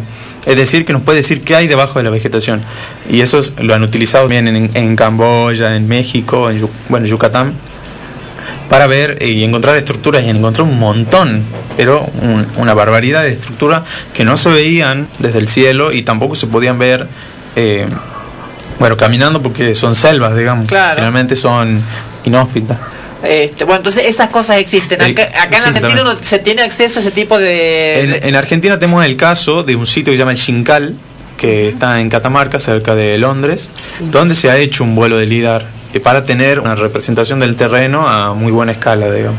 Ha sido una especie de prueba, pero ha dado resultados muy buenos y bueno, se plantea utilizar. El tema es que una tecnología muy cara. Claro. Claro, me Entonces imagino. utilizarla acá en Argentina es complicado, digamos. Tiene otras, eh, en otros países tiene otras eh, implicaciones. Perfecto, bueno, se nos acabó el tiempo, ya vamos cerrando lo que no sé si querías preguntar. No, Te vi amagar así, digo, bueno, capaz que te quedó algo No, está pendiente. Bueno, ahora, ¿qué nos queda pendiente? Que nos traiga el título. Que nos traiga el título.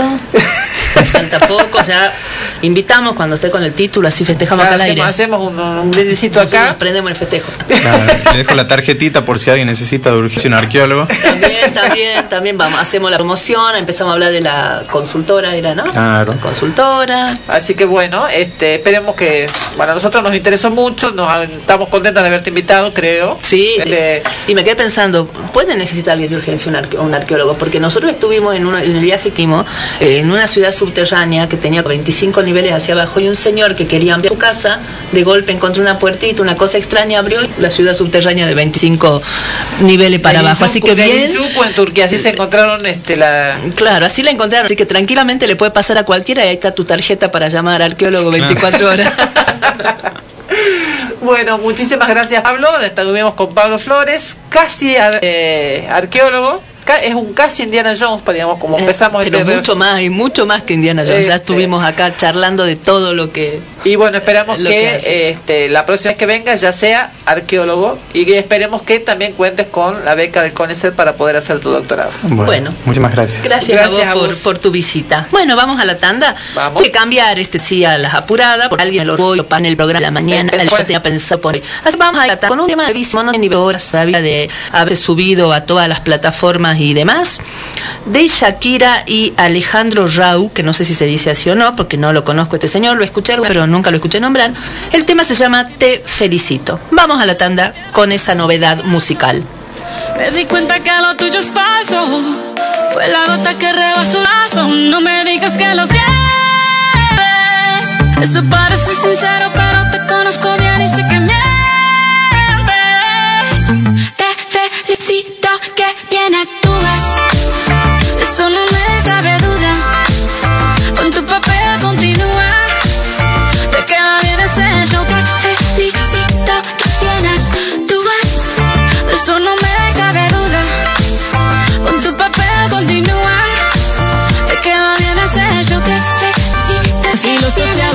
Barata, no la compro. Lo siento en esa moto, ya no me monto. La gente de dos caras no la soporto. Yo que ponía las manos al fuego por ti. Me tratas como una más de tus antojos. Tu herida no me abrió la piel, pero sí los ojos. Los rojos de tanto por ti. Y ahora resulta que lo sientes.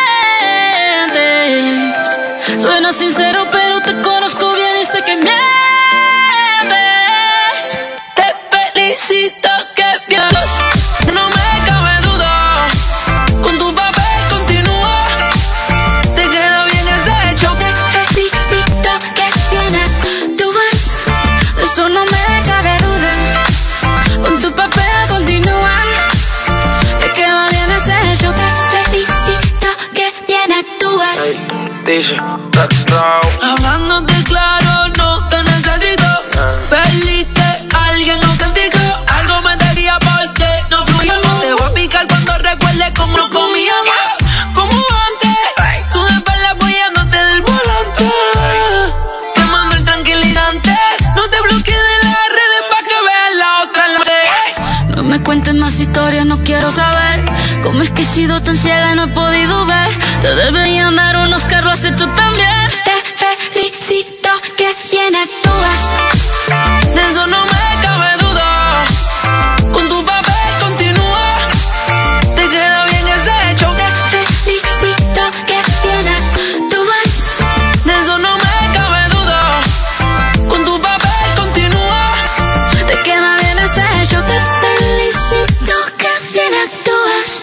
Viernes de After.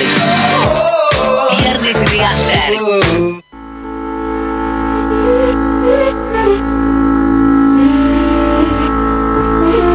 La verdad es un valle triste, un par de ojos llorosos, dos pies descalzos. La verdad es un llanto ahogado, una carcajada feliz, un beso robado. La verdad siempre aflora, o algunos callan y la gente habla. 88.1 FM Noticias. Una verdad.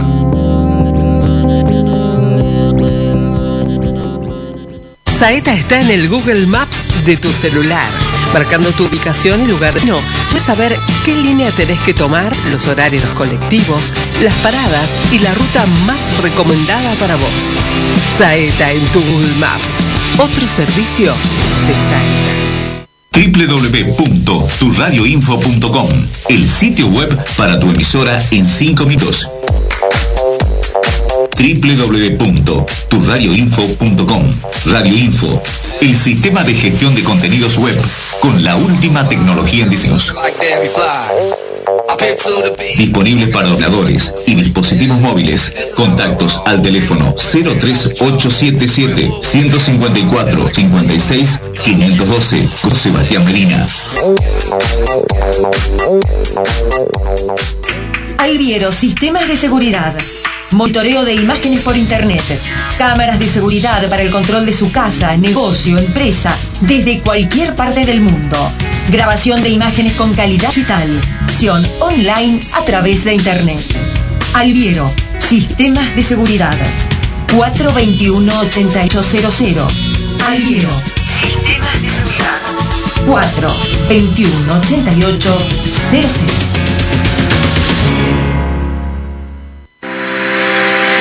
Nexus Salta, servicio de internación domiciliaria. Trabajamos en la recuperación y rehabilitación de nuestros pacientes, mejorando su calidad de vida y su entorno familiar.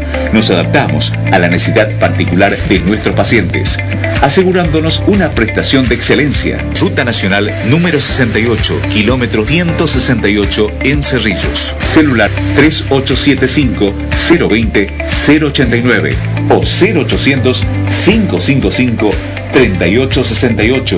Línea gratuita. De lunes a viernes de 8 a 16 horas. Nexus Salta. Nosotros en tu casa.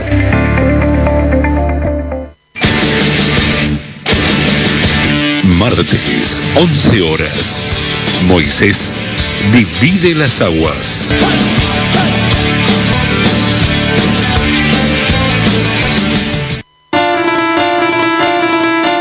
Nunca vamos a dejar de ser ciudadanos comunes. 88.1, 88.1, 88.1. In red FM Noticias. La opinión de la gente. a pretty picture.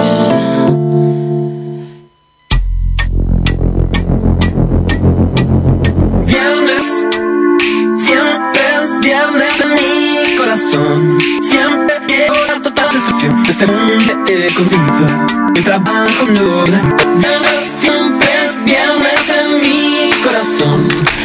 Siempre que... Bueno, no sé, yo no voy a cantar cualquier cosa. Ya volvimos, ya volvimos. Ya está, ya está, listo. Ya. Que no, sí, sí, sí, ahí está. Ahí apuremos, terminemos el bloque rápido, porque ahí mirá lo que nos espera. Mm, no Ah, sentí. ya está sin los auriculares, entonces esto es un diálogo solo entre Igualito y yo y nuestros oyentes. Ojalá. La doctora está ah, en cualquiera. Estoy en otra. Está Eh, en otra, quedó ahí impactada por todo lo que aprendimos de arqueología hoy. Sí, no, eh, apa- aparte. Empecemos la fiesta, vamos.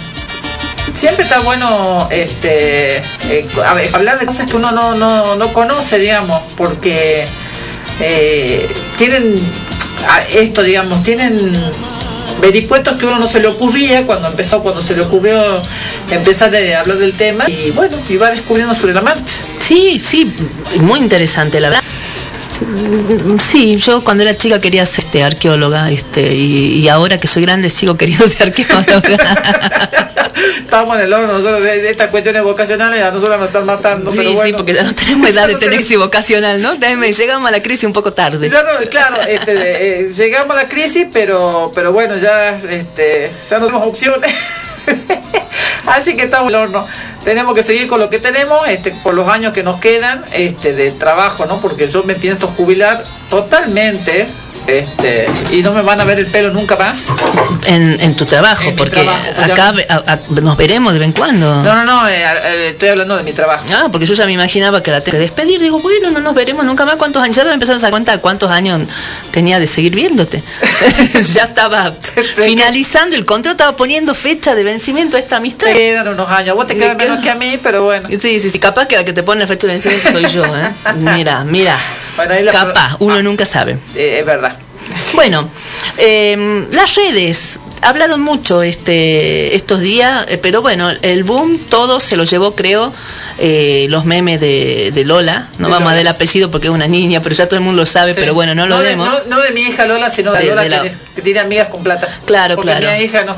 Tu hija Lola no tiene amigas con plata, bueno. No. Este, Tampoco, ni que Pucha salió la, Lola. madre, salió la madre. Pucha Lola. bueno, este, ay, ¿qué te está llamando? ¿Qué te está sonando ahí? No la llamen a la doctora que está al aire, a las 8 termina el programa.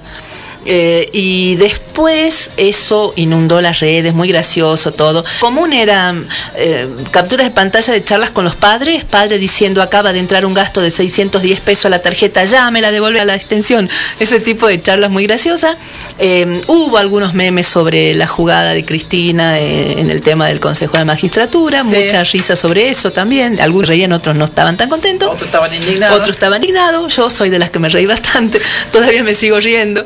Este, el- Sí, reírse, pero el, el PRO hizo lo mismo hace 5 o 6 años, digamos. Claro, se quisieron, se enojan No. cuando son vivos con ellos, ¿viste? Claro, y eh, ellos, ellos pueden. Lo que eh, hablábamos hace rato. Sí, sí, sí, hicieron lo mismo cuando aquella vez de que Lorenzetti retuvo al, al, al consejero y no lo hizo jurar hasta que salió la votación. Absolutamente. Eh, Entonces, claro, se hacen los graciosos y se tiene y después vos, vos elegiste las armas, ahora bancate con. Y la, y la unificación de bloques para conseguir ser la primera minoría y esas cosas, así que bueno, o Y sea, bueno, este, el que yo me, estoy- me sigo riendo cada vez que me el acuerdo. que a hierro mata, hierro muere. Así es, así que calladito y guárdense la indignación donde mejor les cupa.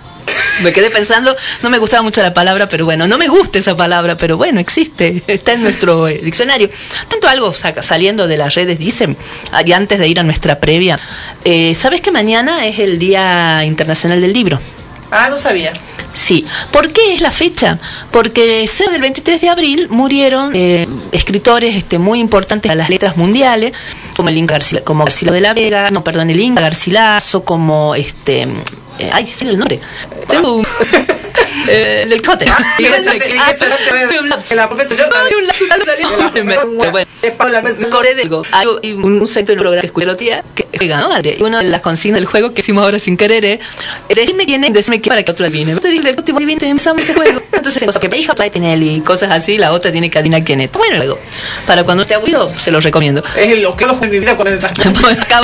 Bueno, es que este desde hace varios años viene eligiendo un lugar del mundo que sea capital mundial del libro por el periodo. El periodo 2022-2023, la capital mundial del libro es Guadalajara. Cerquita no podemos ir en algún momento. Guadalajara, México, creo que es la tercera vez que una ciudad de América es nombrada capital mundial del libro. Así que, interesante. Yo me recuerdo que alguna vez fue Madrid. eh, por acá tengo, espérate que acá lo te- que tenía las anotaciones. Sí, me acuerdo mucho de Madrid, que fue 2018. El año pasado, si no me acuerdo mal, era algún país. Cuando se este, piensa no se piensa en físico, se piensa en la escritura.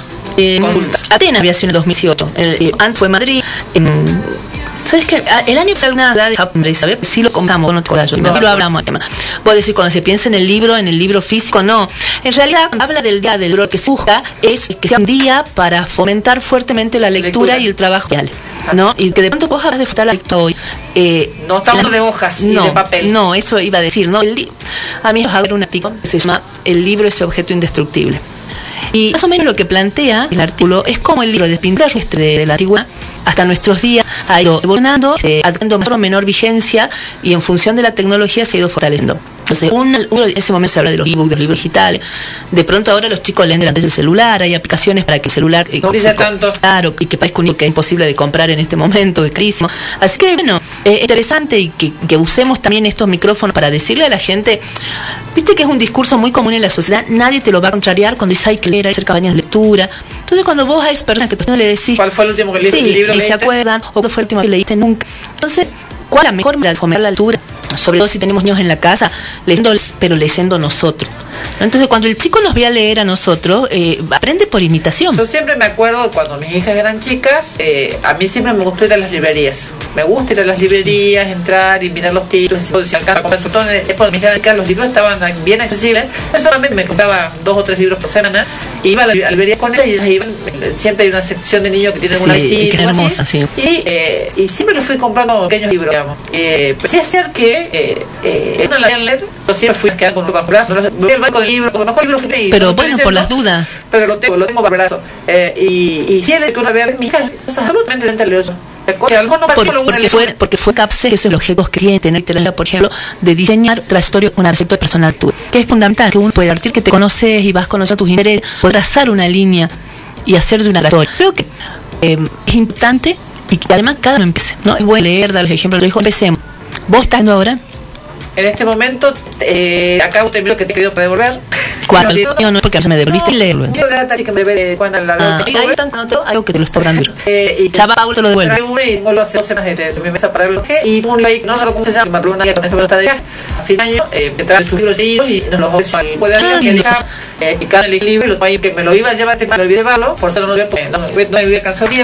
Este, y, eh, pero la verdad es que el libro PEL, eh, en aquel lugar de no hay conectividad, no lo puede usar. Claro, bueno, hay, hay un videíto que circula que se llama O el, si me el- quedo, si el no hay, ebook. hay luz y no tengo para cargar el celular Claro. o el. Bueno, hay, hay videitos que te muestran, no te cenamos una tecnología de entretenimiento, no se quiere, no se quiere cargar, no se acta la batería y va diciendo un montón de cosas, eh, te, te, te- mientras se va pasando sobre la verdad, inmediatamente tú que esa mueble de imagen y termina mandando el libro.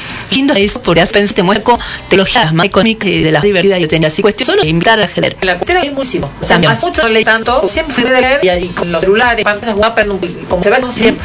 Y también que volvemos a la locura intentando no eh, sobre todo el fin de semana eh, soltar pantallas o, o si y aunque ahora tratar de leer. Así que si yo en esto tengo en mi mesa de luz empezando Crónicas Africanas que lo conseguí. El símbolo perdido es el último que leí Ah. eh, de Dano. Ah, me- También mangué de una de la casa de hermana que me quedé a cuidar a mis sobrinos y me, Ahí me volví a que sos la ladrona del libro. Soy la ladrona de los Bueno, Crónica Africana de nuestro Fernando Cló. Sí, está de- de- en Pakistán, que está en India, ranas interesantes, algunos negar de ver videos de YouTube, periodista en India y de de dos minutos, va, tres. De lo, puede ver en Telegram, en Telegram. en Telegram, en Instagram, en todos lados. Bueno, eh, preparé una vía, que ya es viernes, que tenemos ganas de seguir, ya están todo, ahí ya, ya veo que hay una reunión, ahí ya nos vamos a, no sé qué será, pero nosotros Vamos me al fuego, su mejor, pero empezar a climarnos para la joda.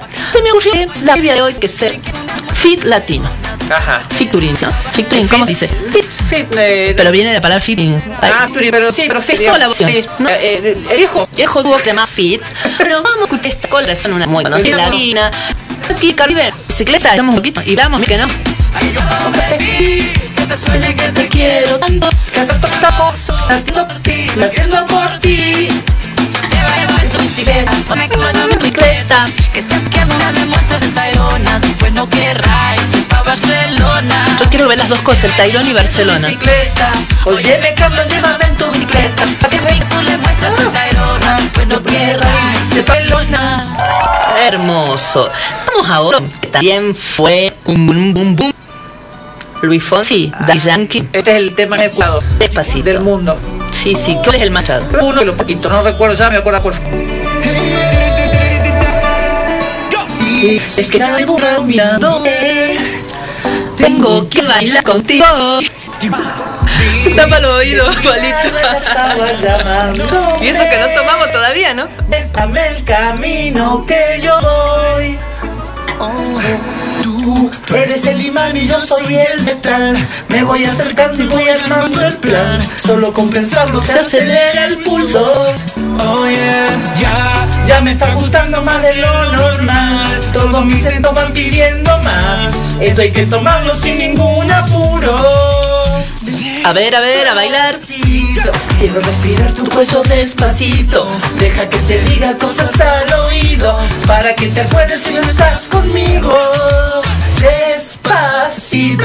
Quiero desnudarme a besos despacito. Firma las paredes de tu laberinto. Y hacer de tu cuerpo todo un más. Mierda con esa letra. Chu esa letra. No deja un lugar librado a la imaginación. Esa mi boca. Tu lugar es favorito. Déjame pasar tus horas de peligro. Hasta provocar tus gritos. Y que olvides tu apellido.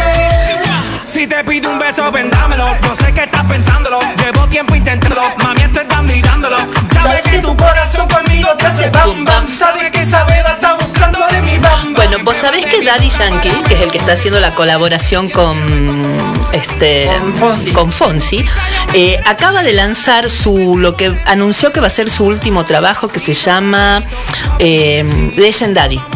¿no? Reggaetón puro, por supuesto, como, como es la marca registrada de, de Daddy Yankee, y va a hacer una gira de despedida eh, y se prevé que va a estar por noviembre en Buenos Aires. Eh, la verdad que yo no, no soy muy muy de escuchar reggaetón, pero tuve tanta duda, tanta, tanta, tanta curiosidad de escucharlo, porque lo había escuchado comentar al, disco en varios lugares, así que me puse a escucharlo y hay unos temas que están buenos. Bueno, interesantes, para bailar, tampoco hay que la música para pensar y filosofar, para divertirte, para perrear un poco, está bueno, está interesante. ¿Con qué seguimos? Bueno, seguimos con. acá, vamos a ir bajando un poquito, ¿no? Vamos a ir bajando. Vamos a seguir con Mon Laferte, mi chilena favorita, y los auténticos decadentes. No pienso cantar esa canción, te digo desde ya, porque es un poco alta. Pero sí la pienso bailar toda, parar arriba de la mesa, total nadie me está viendo y bailar. Cansado de dar, herido en mil fracasos, había decidido caminar en soledad, sin pena ni pasión. Y en eso apareciste, todo cambió. Yo estoy haciendo, ¿cómo se llama? Playback. Acá estoy moviendo la voz. Con su precaución, midiendo cada paso retorcido en mi interior. Librándome de miedo y de para intentar de nuevo volver a querer. Me entregué y no me arrepiento. Nunca estuve así de contento. Y hoy me paso el día cantando sin pensar hasta cuándo.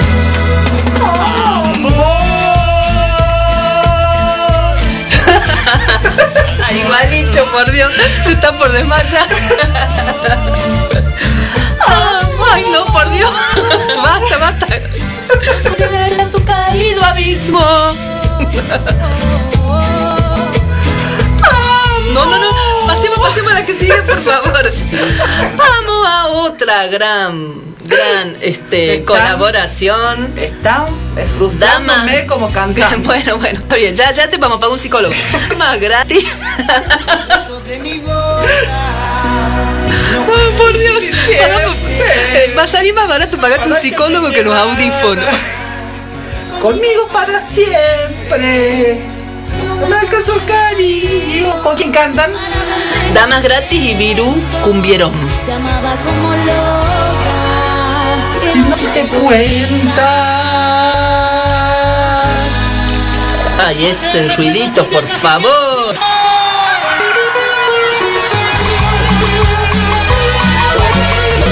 ¿Cómo, cómo bailamos? A ver, moviendo, moviendo. La palma arriba. No te vas a caer, doctora. Cuidado con esa vueltita. Cuidado, cuidado, cuidado, no va a tallar la computadora. ¿Me crees capaz de caerme? Eh, sí. Mejor no, no recordé.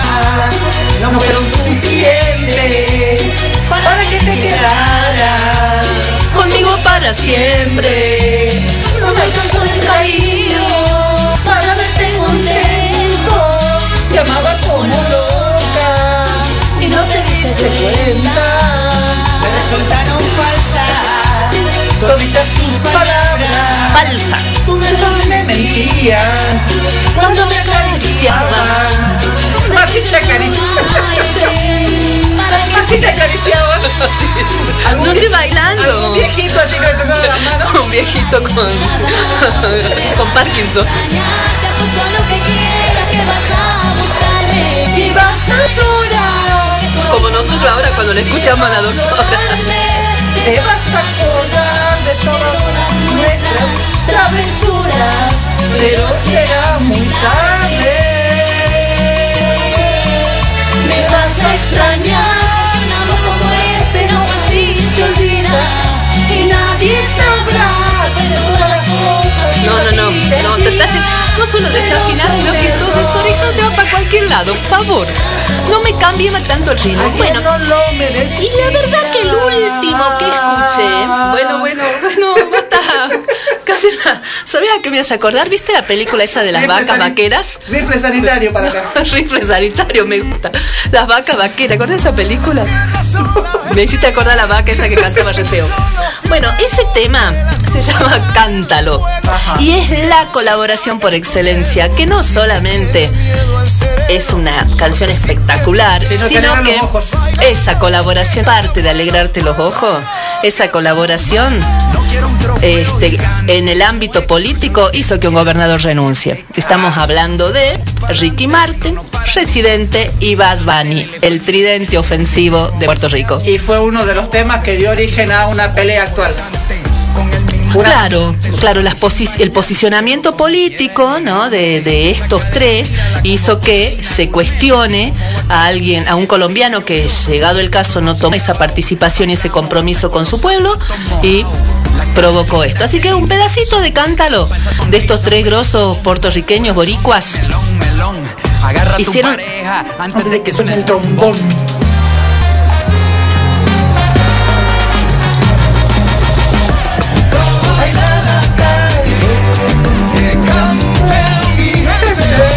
gente, me encanta cuando dice mi gente.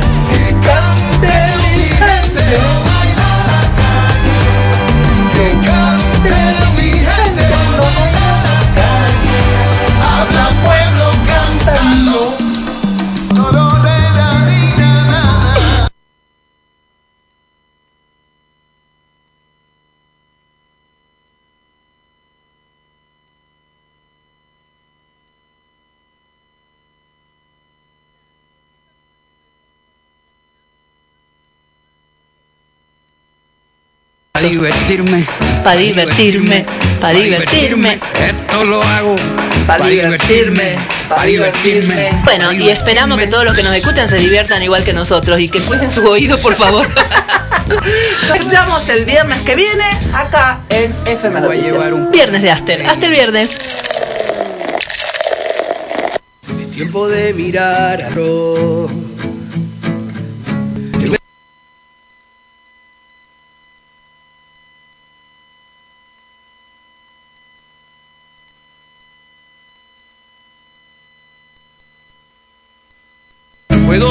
exagerado. A veces me quiero matar. Otras te quiero acá a mi lado. Montaña rusa emocional.